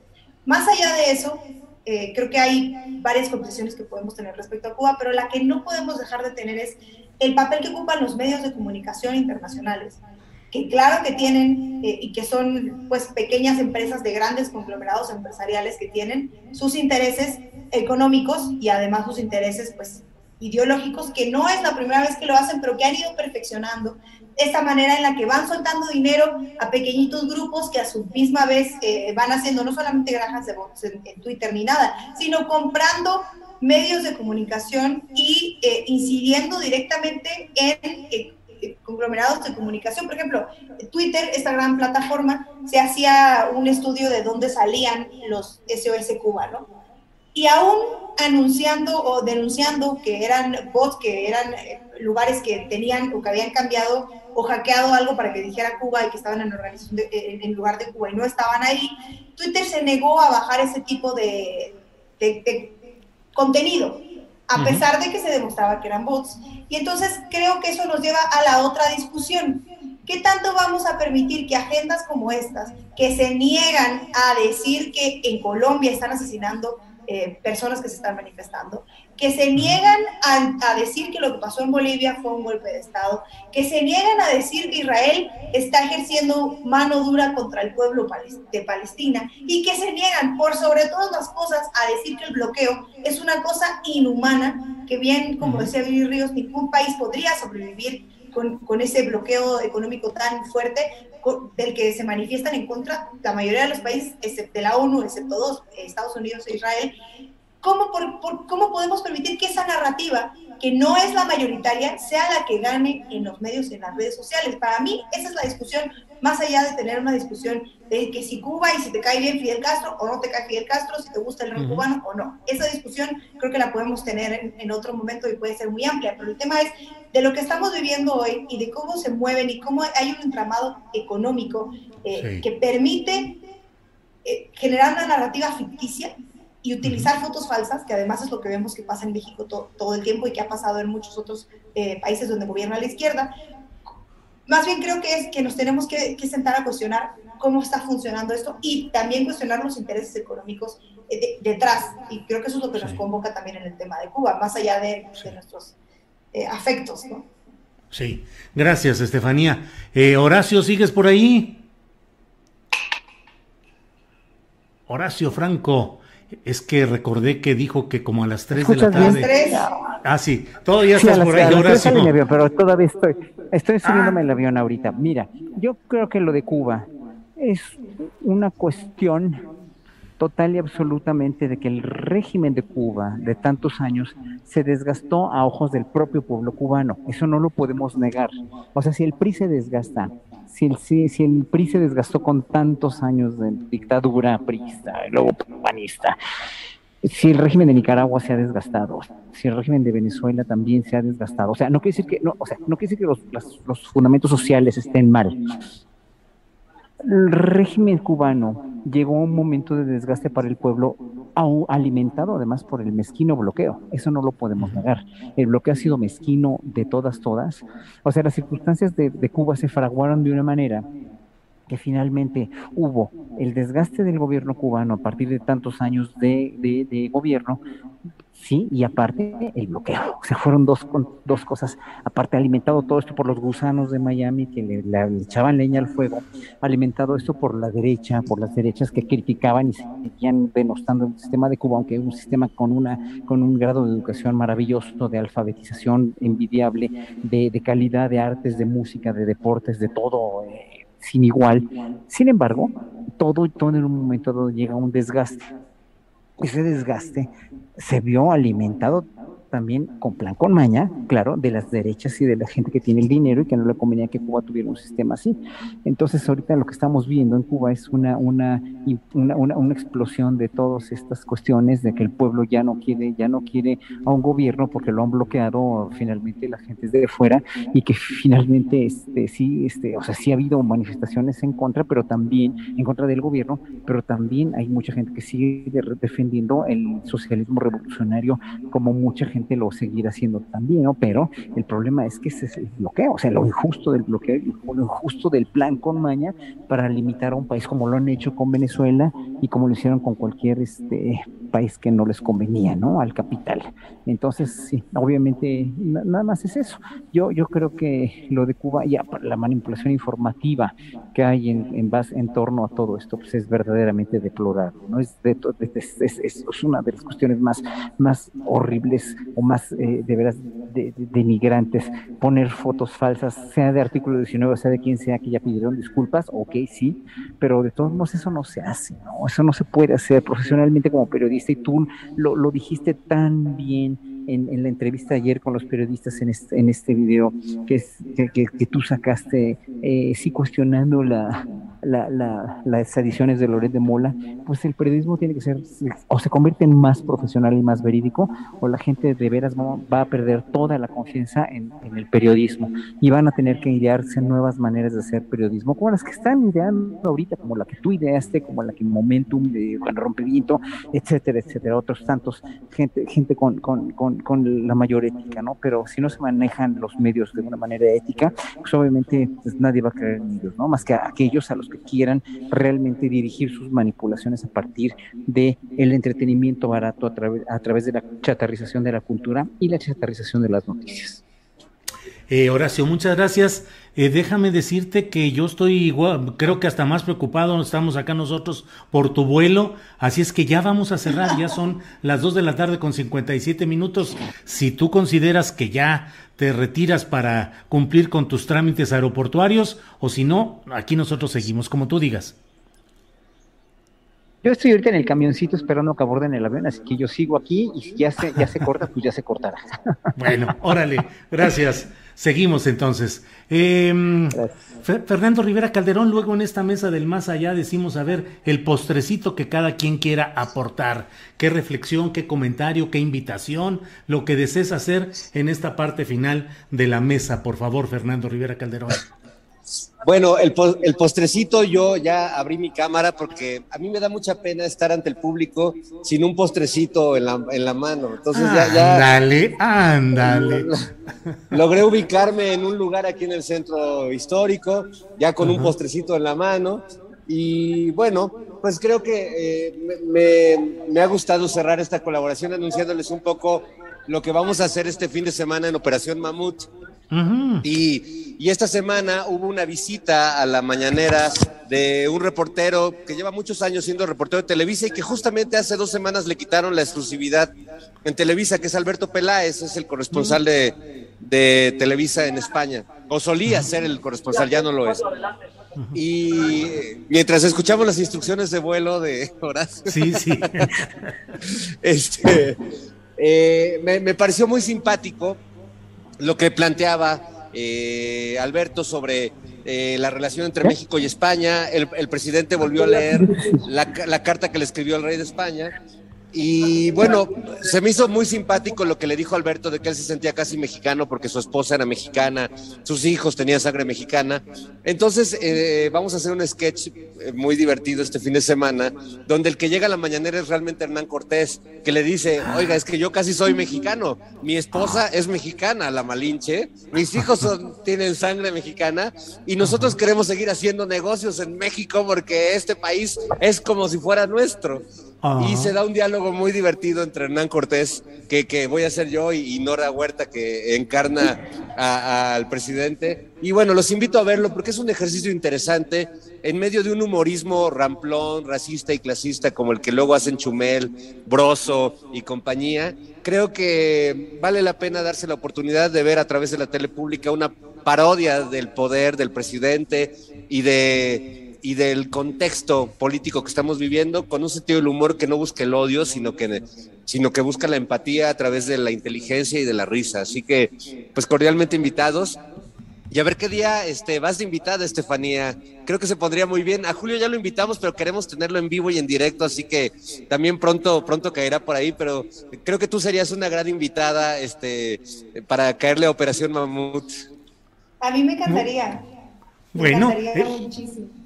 Ya se armó. Ya se armó, ya se armó aquí, hasta desde el camioncito del aeropuerto hasta Operación Mamut y de todo tenemos aquí. Estefanía, eh, hacemos luego este, este ejercicio de un postrecito, lo que tú quieras, alguna reflexión, comentario, señalamiento, eh, lo que tú desees, por favor. Bueno, antes eh, quería preguntarle a Fernando cómo sigue de la costilla que se rompió, ¿no? Bueno, este, todavía me duele un poco, la verdad, Estefanía, gracias por preguntar. Eh, me la rompí en el programa de Me canso ganso mientras Abelina Lesper criticaba un cuadro que yo estaba haciendo, me resbalé con la pintura y, al aire, así, en, pleno programa, me rompí la costilla. Llevo ya dos semanas, en teoría ya tendría que haber medio sellado, pero como no me he quedado quieto, la verdad es que me sigue doliendo cada que pido un taxi o cada que levanto mi tequila. Me duele un mm. poco, pero me, pero me aguanto. Mm. Bueno, Bien. ¿Algo em, más, eh, Estefanía? Sí, yo creo que me quedaría con la reflexión de en estos momentos donde las agendas y los intereses están vertidos en las redes sociales, habría que ser más cuidadosos y cuidadosos con lo que compartimos y con lo que vemos y tratar de hacer un, ejercicio, aunque sea cansado y desgastante y largo, de eh, responder cuando tenemos pruebas y, confrontar o, y señalar a las cuentas que son falsas, eh, que tienen estas motivaciones ahí turbias, y también hacer un ejercicio pues, personal introspectivo de eh, qué es qué seguimos que nos hace llegar la información y sobre todo pues invitar a la gente a ver televisión pública, mucha, mucha televisión pública y YouTube, claro, programas como este, eh, para, para desgastar los ejercicios de otros medios hegemónicos, ¿no? Bien, Estefanía, muchas gracias. Y bueno, vamos a cerrar. Si es que todavía no despega el avión de Horacio Franco. Horacio, aquí tus corresponsales en tierra. Tu parte final, por favor. Por favor, pues, Horacio. Pues, pues, mira, respecto a lo de Alberto Peláez, que fue para mí tan, mira, aquí estoy en el avión, a todo sola, tan, tan, penosa la, intervención de, tan, tan eh, lamentablemente apasionada, yo la llamaría, la, participación de Peláez en este, en la mañanera, porque finalmente, este, eh, el, el, el, el, motu, que el movimiento que a él le, este, le, le, le, hizo, pues fue una, una, una, cuestión sensacionalista, medio, medio, ¿cómo la podría yo describir? Una, una cuestión como de chantaje sentimental, emocional, tipo telenovela de Televisa, ¿no? Mi esposa es mexicana, yo soy, eh, yo amo a este país como, no sé, ¿no? Como mi segunda patria y no sé qué, no sé cuánto, yo he trabajado mucho por México y bla, bla, bla, bla, bla, bla. Pero lo que no se da cuenta, lo que nunca, lo que nunca dijo fue que la conquista árabe a, España le trajo a España en los siglos del medioevo, ocho siglos de dominación árabe, pero con una convivencia fenomenal entre árabes, musulmanes y españoles no hubo, no, hubo un florecimiento de las artes, de las ciencias, con los médicos judíos y con los este, escritores, con los, este, los rabinos como Maimónides, el filósofo, gran rabín, este, Maimónides, y con todos los árabes y los españoles que estaban ahí, este, finalmente sí, cada quien definiendo su interés, pero conviviendo tranquilamente. Yo me pregunto, si, hubo una convivencia por ocho siglos tan, eh, obviamente, tan tranquila, tan fructífera, tan productiva, y lo vinieron a echar a perder los reyes católicos, expulsando a los judíos, expulsando a los árabes. Si no tienes conciencia histórica de eso, vas a, vas no, no vas a entender que lo que vinieron aquí a hacer los españoles fue a venir a devastarnos, a venir a tratar de eliminarnos, que no lo hicieron porque éramos muchos, éramos muchos y muy fuertes, ¿no? En el, pueblo mexica y los pueblos, eh, eh, los pueblos de México, y que finalmente pues tuvieron que doblar las manitas, pero aquí hubieran acabado con todo, como que trataron de acabar con los taínos y casi los acaban en el Caribe, ¿no? Los indios taínos, los indígenas taínos. Y como muchas, muchas culturas eh, se vieron muy afectadas, ¿no? También en el, evidentemente, pues sí, España, España tiene mucho que aprender y lo que más coraje me da es que o sea, nadie ha cuestionado la falta enorme de respeto diplomático que ha tenido el rey de España para con el presidente, no contestándole una carta que le debe haber contestado, pues, al menos inmediatamente, ¿no? Qué, vergüenza me da eso, me da pena ajena. Pero bueno, pues ahora sí que, que cada quien, ¿no? O sea, yo creo que la disculpa histórica que tiene que pedir España sí es una disculpa, no como la pidió el Vaticano también o la Iglesia Católica hacia los judíos, como, como este, finalmente, pues eh, no les quita nada, ¿no? Pero finalmente, este, pues sí, finalmente, ¿qué vamos a hacer con eso, no? Pues tendremos que, que, celebrar sin disculpas, tendremos que celebrar perdón, pero este, pues finalmente eh, yo creo que yo creo que sí es necesario que España recapacite un poco ante todas las injusticias que ha hecho aquí en México y además pues los tenemos como dioses, ¿verdad? A los bancos españoles como BBVA o Santander o cualquiera de estos bancos pagándoles los más altos intereses y los más altos réditos que les pagan en cualquier parte del mundo. Mi querido Horacio, esta ha sido la mesa del más allá en términos casi surrealistas. Muchas gracias por tu participación, que tengas buen viaje, gracias por todo. Gracias. Hasta luego. Hasta gracias, hasta luego, chao. Gracias. Bueno, no te, no, Estefanía Veloz, no te quejarás de que la mesa del más allá hoy estuvo con elementos de toda índole. Muchas gracias. Tuvo de todo, tuvo de todo. Muchas gracias por la invitación, de verdad. Al contrario. Fernando Rivera, ya que teníamos buena conexión, postre, el tequilita para ejercitar los músculos y todo, ya nos tenemos que despedir. Me da mucha pena, Julio. Voy a tener que seguir yo postreando aquí, este, sin ustedes, cosa que, que, lo lamento, pero espero pronto tener la oportunidad de echarme un tequilita contigo, Julio, contigo, Estefanía, y con mi querido Horacio, ahora que, que baje de las alturas y regrese a la tierra. Los quiero mucho. Nos vemos Igual. Gracias. Aquí Hasta Arturo luego. también conmigo. Hasta luego. Chao. Bye. Que estén bien. Gracias. Hasta Adiós. luego. Bueno, pues ha sido la mesa del más allá. Eso es el más allá, es ir más allá de lo normal, lo ortodoxo y lo tradicional. Nos aventamos irrelevante, es una, su opinión es relevante porque mm, pues aporta una visión distinta desde un flanco de izquierda, desde luego, pero una visión crítica muy interesante. Y bueno, pues eh, ya estamos de regreso en unos segunditos en cuanto Andrés nos ponga eh, todo técnicamente al centavo, ya estaremos con mi compañera Adriana Buentello.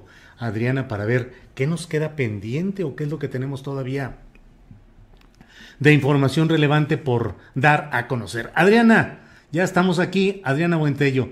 Oye, Adriana, Ya ¿cómo viste, regreso. ¿cómo viste este rollo de, de- con, con en, en pleno vuelo y el aeropuerto y bueno, de todo, eh? Así andamos, pues ya muchos también retomando un poco las, las calles y los viajes, Julio, y pues efectivamente eh, tenemos más información y comentar que hicimos el día de ayer, Julio, una entrevista interesante. Hay un tema que además eh, tú eh, entrevistaste a precisamente Argelia Betanzos, abogada e hija de uno eh, de los presos políticos eh, de Oaxaca. La entrevistaste cuando estabas en Radio Centro, incluso antes de que, de que se diera esta transformación a la octava, el canal de televisión.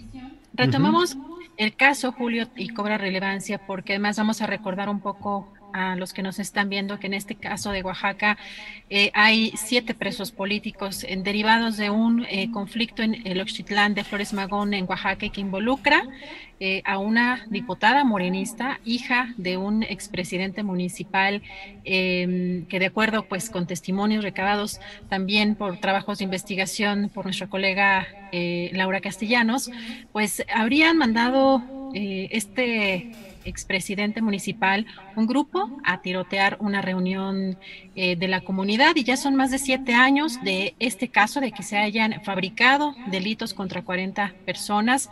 Siguen presos todavía siete y de acuerdo con eh, Argelia Betanzos, quien es abogada e hija de uno de estos eh, presos políticos, pues ya está plenamente probada su inocencia, pero el Poder Judicial de Oaxaca pues se denuncian entre debido a, a contubernios y a corrupción, pues no han querido liberarlos. Ahora ella, eh, Argelia Betanzos, está aquí en la Ciudad de México, está haciendo una huelga de hambre, hay un plantón ahí en el Consejo de la Judicatura Federal, porque busca visibilizar estos hechos y busca que el presidente eh, también del Consejo de la Judicatura, pues la, la reciba. Hasta el momento no ha tenido respuesta. Pero Julio, si te parece, vamos a ver esta, esta entrevista.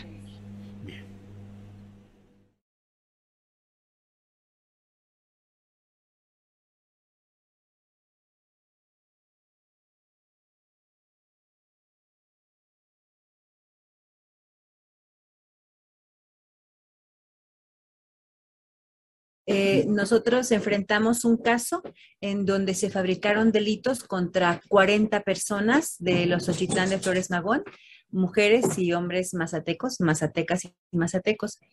Eh, el asunto que, que enfrentamos es, es difícil porque la fabricación estuvo articulada por un grupo caciquil local y estatal, pero de la mano con eh, la Procuraduría y el sistema judicial de Oaxaca, lo que ha dificultado entonces desde el primer día hasta ahora la defensa.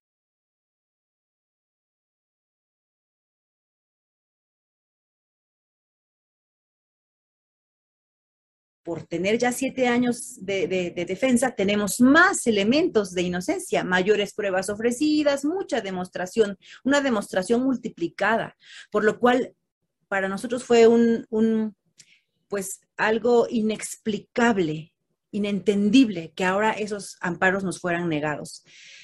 Por lo cual nuestra única conclusión es que el año de la pandemia, la supuesta víctima, que es diputada local por Morena en Oaxaca, se fortaleció desde luego.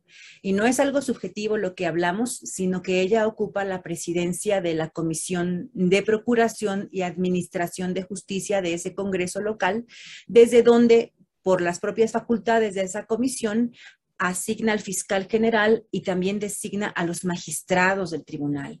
Entonces, en los periódicos se puede leer a cuántos ha designado y por eso es que nosotros comprendimos finalmente por qué el año de la pandemia ahora el tribunal nos ha negado todo y ha repercutido hasta con los jueces de amparo. Mi huelga es una exigencia justa porque cada día quiero recordarles que solamente ustedes tienen que profundizar en el ejercicio, darse cuenta de lo que les estamos exponiendo dentro del expediente y nos darán la razón de que las 40 personas que fueron perseguidas, algunas libres hoy, otras encarceladas, 7, otras desplazadas, 13, son inocentes.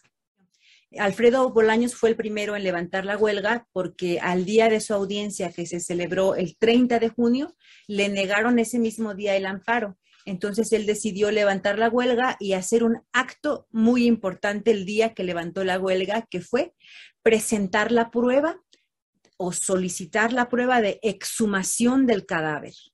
Como él bien lo dijo, ya no es para demostrar su inocencia, porque esa está abundantemente demostrada, sino ahora se trata de que no queden dudas de cuáles fueron las verdaderas causas de muerte de Manuel Cepeda Lagunas, de cuya muerte se acusó a 40 personas aproximadamente. Entonces, él levantó la huelga y emprendió esa nueva acción legal, con lo cual buscamos nosotros ahora y Alfredo justicia para Manuel Cepeda Lagunas, hermano de la diputada, respecto de quien nadie, ni su hermana, ni la fiscalía ha buscado justicia. Ellos en realidad fabricaron una supuesta forma de cómo murió, pero jamás aceptaron ni han revelado la verdadera forma del fallecimiento del joven. Ahora nosotros buscamos esa justicia toda vez que él fue entregado vivo al Ministerio Público de Huautla y es, son ellos, los de la Fiscalía actual, los que tienen que responder qué pasó con el joven.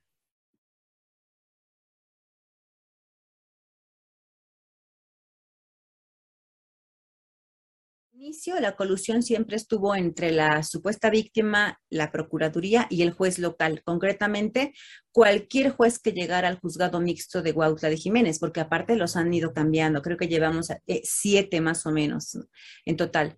Eh, ¿Y cómo es que lo demostramos? Súper claro. Todas las 18 libertades que nos dio el tribunal y las dos que nos dieron los jueces, finalmente son una contradicción al primer acto que todos los jueces hicieron de, negarnos las libertades. Desde allí entonces, si fuera uno o dos casos, podríamos decir a lo mejor es casualidad o criterio judicial, pero si se trata de que ellos nos han negado todo y después el tribunal ha dado todas las libertades, entonces es que el juez estaba coludido. En un primer momento, allí y hasta la fecha, ahí está el, mayor problema, pero después de la pandemia ya no está ya no solo ahí está el mayor problema, sino la colusión escaló. Y entonces nosotros sí hemos visto claramente que los magistrados del tribunal ahora obedecen las órdenes de la diputada. Y muy probablemente también un juez, el juez Pedro Guerrero Trejo, el juez cuarto de distrito con sede en Oaxaca, también ha participado ya de corrupción. Ese juez además tiene el antecedente de haber liberado a, o de estar eh, protegiendo al principal acusado de la saxofonista. Entonces, no dudamos en que ahora esos niveles de corrupción escalaron y vamos, la demostración eh, o la seguridad por la cual eh, digo estas palabras es lo que hay en el propio expediente 02-2015, que, que en automático se ha ido documentando con todos los amparos y cómo los amparos van declarando ilegales las acciones tanto del juez mixto de Huautla como también las de los magistrados en algún momento. Lo vimos cuando salió nuestro compañero Miguel Ángel Peralta Betanzos liberado a, los pocos días, el gobernador hizo un comunicado público, lo, transmitieron en Radio Oro, Oaxaca, y dijo, comparto el sentir de la diputada Elisa Cepeda Lagunas en cuanto a reprobar la liberación de Miguel Ángel Peralta eh, Betanzos y exijo que se haga una, una revisión meticulosa del caso, le exijo al tribunal y luego nos quedamos. ¿Cómo es posible si el gobernador jamás nos ha oído? Le hemos enviado oficios, hemos tocado su puerta, eh, y su Defensoría de Derechos Humanos está llena de documentación sobre nuestro caso. ¿Cómo es posible que de la nada él comparte la opinión de la diputada y exige el esclarecimiento? No, pues lo que hicimos fue pedir la réplica en Radio Oro y nuestras compañeras eh, las directamente eh, relacionadas con el comentario del gobernador hicieron una réplica que luego ya no nos fue eh, contrarreplicada. Esa, esa ha sido la participación del gobernador.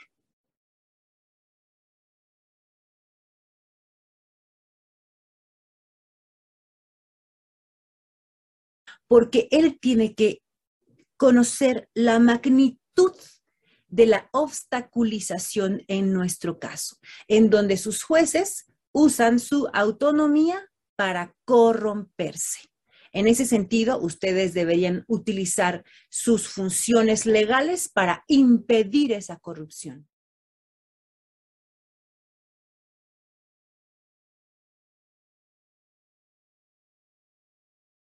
Pero también nuestro plantón tiene que ver con llamar la atención y lograr la atención, por supuesto, tanto del ministro Arturo Saldívar como de Alejandro Encinas, como de Olga Sánchez Cordero, e incluso de ser necesario del propio Andrés Manuel López Obrador. ¿Y por qué? Porque gracias a la promesa de campaña de Andrés Manuel López Obrador para sacar a presos políticos o para atender casos de presos políticos, luego la senadora Nestora eh, hizo una identificación de casos y entregó la lista a gobernación en diciembre de 2008 particularmente al licenciado Alejandro Encinas Rodríguez. Entonces, cuando pregunté, ¿dónde está esa lista? Me dijeron, sigue en la oficina del licenciado Alejandro Encinas cosa muy grave para mí, porque entonces se está tratando de que el gobierno, el presidente tuvo sí una intención, pero no hay decisión ya, no hay voluntad política, porque a la hora de la hora se enfrentan con que van a tocar o trastocar intereses de Morena también, seguramente en toda la República. Quiero dejar muy claro que no ha sido la víctima, es decir, la, diputada Elisa Cepeda Lagunas, que no ha sido la fiscalía, que no ha sido el gobierno de Oaxaca quienes buscan justicia para los fallecidos. Hemos sido nosotras y vamos a ser nosotras a través de la exhumación, por un lado. Pero dos, también quiero dejar claro que el Estado, es decir, los tres poderes de Oaxaca y los tres poderes del Estado mexicano, han cometido violencia por omisión. Libertad, libertad, presos políticos, libertad, libertad, libertad, presos políticos, libertad. Bueno, y tenemos más información. El Estado de México regresará a semáforo amarillo a partir del lunes debido al aumento de contagios y hospitalizaciones por COVID-19, así lo informó el gobernador de la entidad, Alfredo del Mazo, a través de su cuenta de Twitter. Y aquí en la Ciudad de México, en semáforo epidemiológico también se quedará en amarillo, así lo informó Eduardo Clark, director de Gobierno Digital de la Agencia Digital de Innovación Pública. Además, alertó los casos positivos a COVID-19 mantienen una tendencia al alza, particularmente en el grupo de personas de 18 a 39 años, por lo que pidió que regresen a tomar las medidas sanitarias. Escuchemos. Positivos, seguimos viendo una curva de ascenso en los positivos identificados diarios en kioscos. Una parte tiene que ver también en los últimos seis días con un incremento bastante importante en la capacidad de pruebas de la ciudad. El viernes pasado que hablábamos estábamos haciendo cerca de 8.000, 9.000 pruebas en promedio.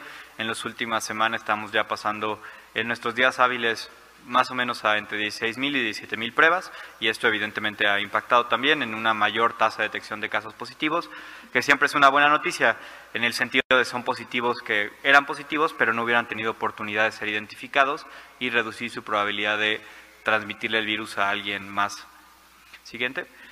Las edades que siguen siendo los puntos, los focos rojos de atención siguen siendo las personas de 18 a 39 años. Pueden ver son los que los incrementos son mayores. En el caso a 18 a 29 estamos viendo tasas que están todavía a la mitad de lo que llegamos a ver en enero, pero en todos los otros grupos de edad estamos a menos de la mitad de lo que llegamos a ver en enero. Particularmente en lo que tiene que ver con 50 y más años, pueden ver que estamos pues a menos de una sexta parte todavía de los activos que llegamos a tener máximo. Entonces seguimos enfatizando este llamado a la población de los grupos de edad más jóvenes para que se cuiden de manera especial. Son los grupos que tenemos todavía una cobertura menor de vacunación y es indispensable que, que se den cuenta del riesgo que están viviendo estos días y por favor regresen a las medidas que ya conocen como el uso del cubrebocas, evitar reuniones en espacios concurridos, cerrados, lo que hemos venido comunicando junto con ustedes los últimos 16 meses.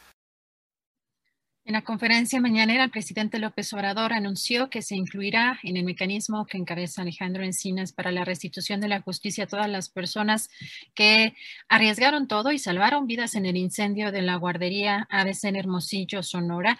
Y también dio a conocer que la próxima semana les van a informar sobre la compra de medicamentos, los cuales se adquirieron a un precio justo, dijo, porque ya no se presentaron los problemas de corrupción de antes. Escuchemos.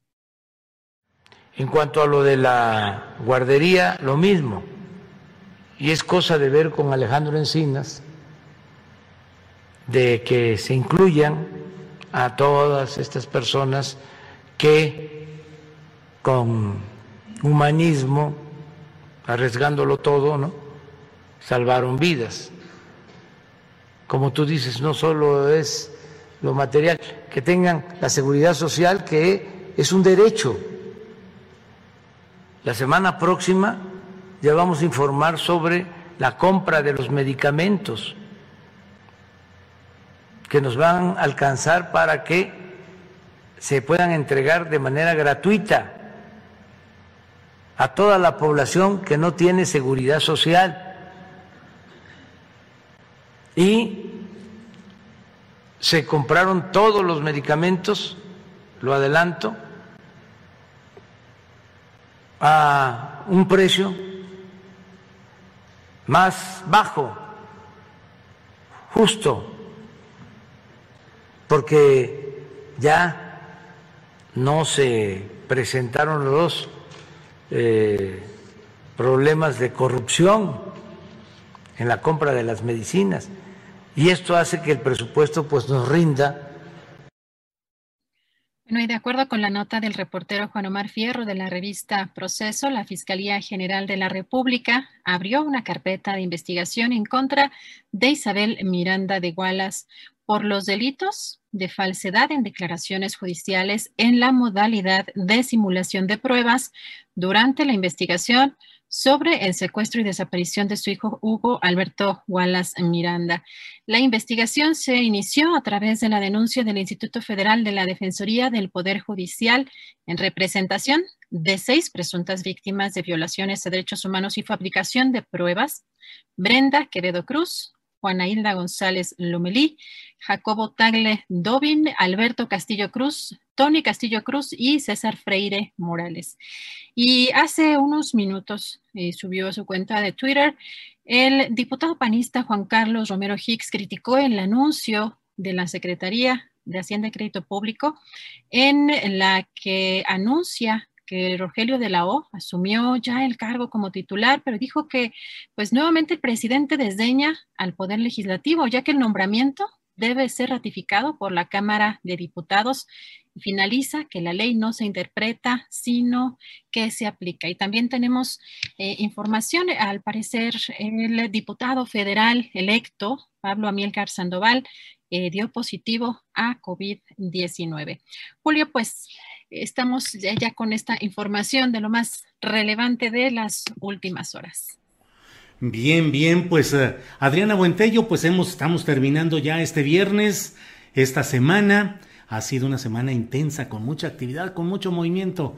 Hemos tenido muy buenas entrevistas, mesas de análisis, de discusión, información, de todo. Hoy tuvimos hasta esta mesa del más allá, que no me canso de ver todo lo que tuvimos, lo que estuvo sucediendo, incluso con esos momentos en los que Horacio iba caminando por el pasillo del avión este, y hablando con su careta transparente y su cubrebocas abajo y hablando todavía. Bueno, pues así son las cosas en todo esto. Y bueno, no podrían faltar eh, el clásico ya eh, episodio de la desmonetización. Así es que en el programa de hoy, Adriana Buentello, nos han desmonetizado nuevamente YouTube eh, alguna de las partes de nuestro programa de dos horas y fracción, pues no le satisfizo a YouTube que nos reporta pues que el programa está desmonetizado porque el contenido no es adecuado para los anunciantes. Entonces, bueno, pues la verdad, Adriana, ya se habían tardado, porque la verdad llevábamos ya tres o cuatro días corriditos, invictos, que íbamos así corriendo y no nos había pasado nada. Y bueno, pues ya sucedió lo de la desmonetización, que se vuelve ya casi un tema clásico por acá. Em, y bueno, eh, algunos eh, reportes de aportaciones económicas. Sunscript dice, por favor, hablen del caso Wallace. El caso debe difundirse para generar eco ante esta tragedia a manos de esa señora. Yellow Beggy dice, eh, siempre excelente análisis. Muy buenos comentarios de Estefanía Veloz. Muchas gracias, Julio y Adriana. Nos envía también un apoyo Irene Salgado, Marco Antonio Cruz, Tauni Nava García dice muchas felicidades Julio por tu labor periodística, sigan así, equipo astillero. Bueno, pues ahí está todo lo que eh, implica nuestro trabajo periodístico, Adriana, y pues a prepararnos para el próximo lunes con el mismo entusiasmo, con la misma energía, desmonetizados o no, nosotros seguimos de frente y no nos detenemos. Adriana. Ay, pues sí, Julio, gracias por las aportaciones, por el apoyo y pues aquí estamos al pie del cañón, Julio, siempre con la mejor información y el mejor análisis y pues que tengan muy buen fin de semana. Así es, muchas gracias, nos vemos pronto. Para que te enteres del próximo noticiero, suscríbete y dale follow en Apple, Spotify, Amazon Music, Google o donde sea que escuches podcast. Te invitamos a visitar nuestra página julioastillero.com. Tired of ads barging into your favorite news podcasts?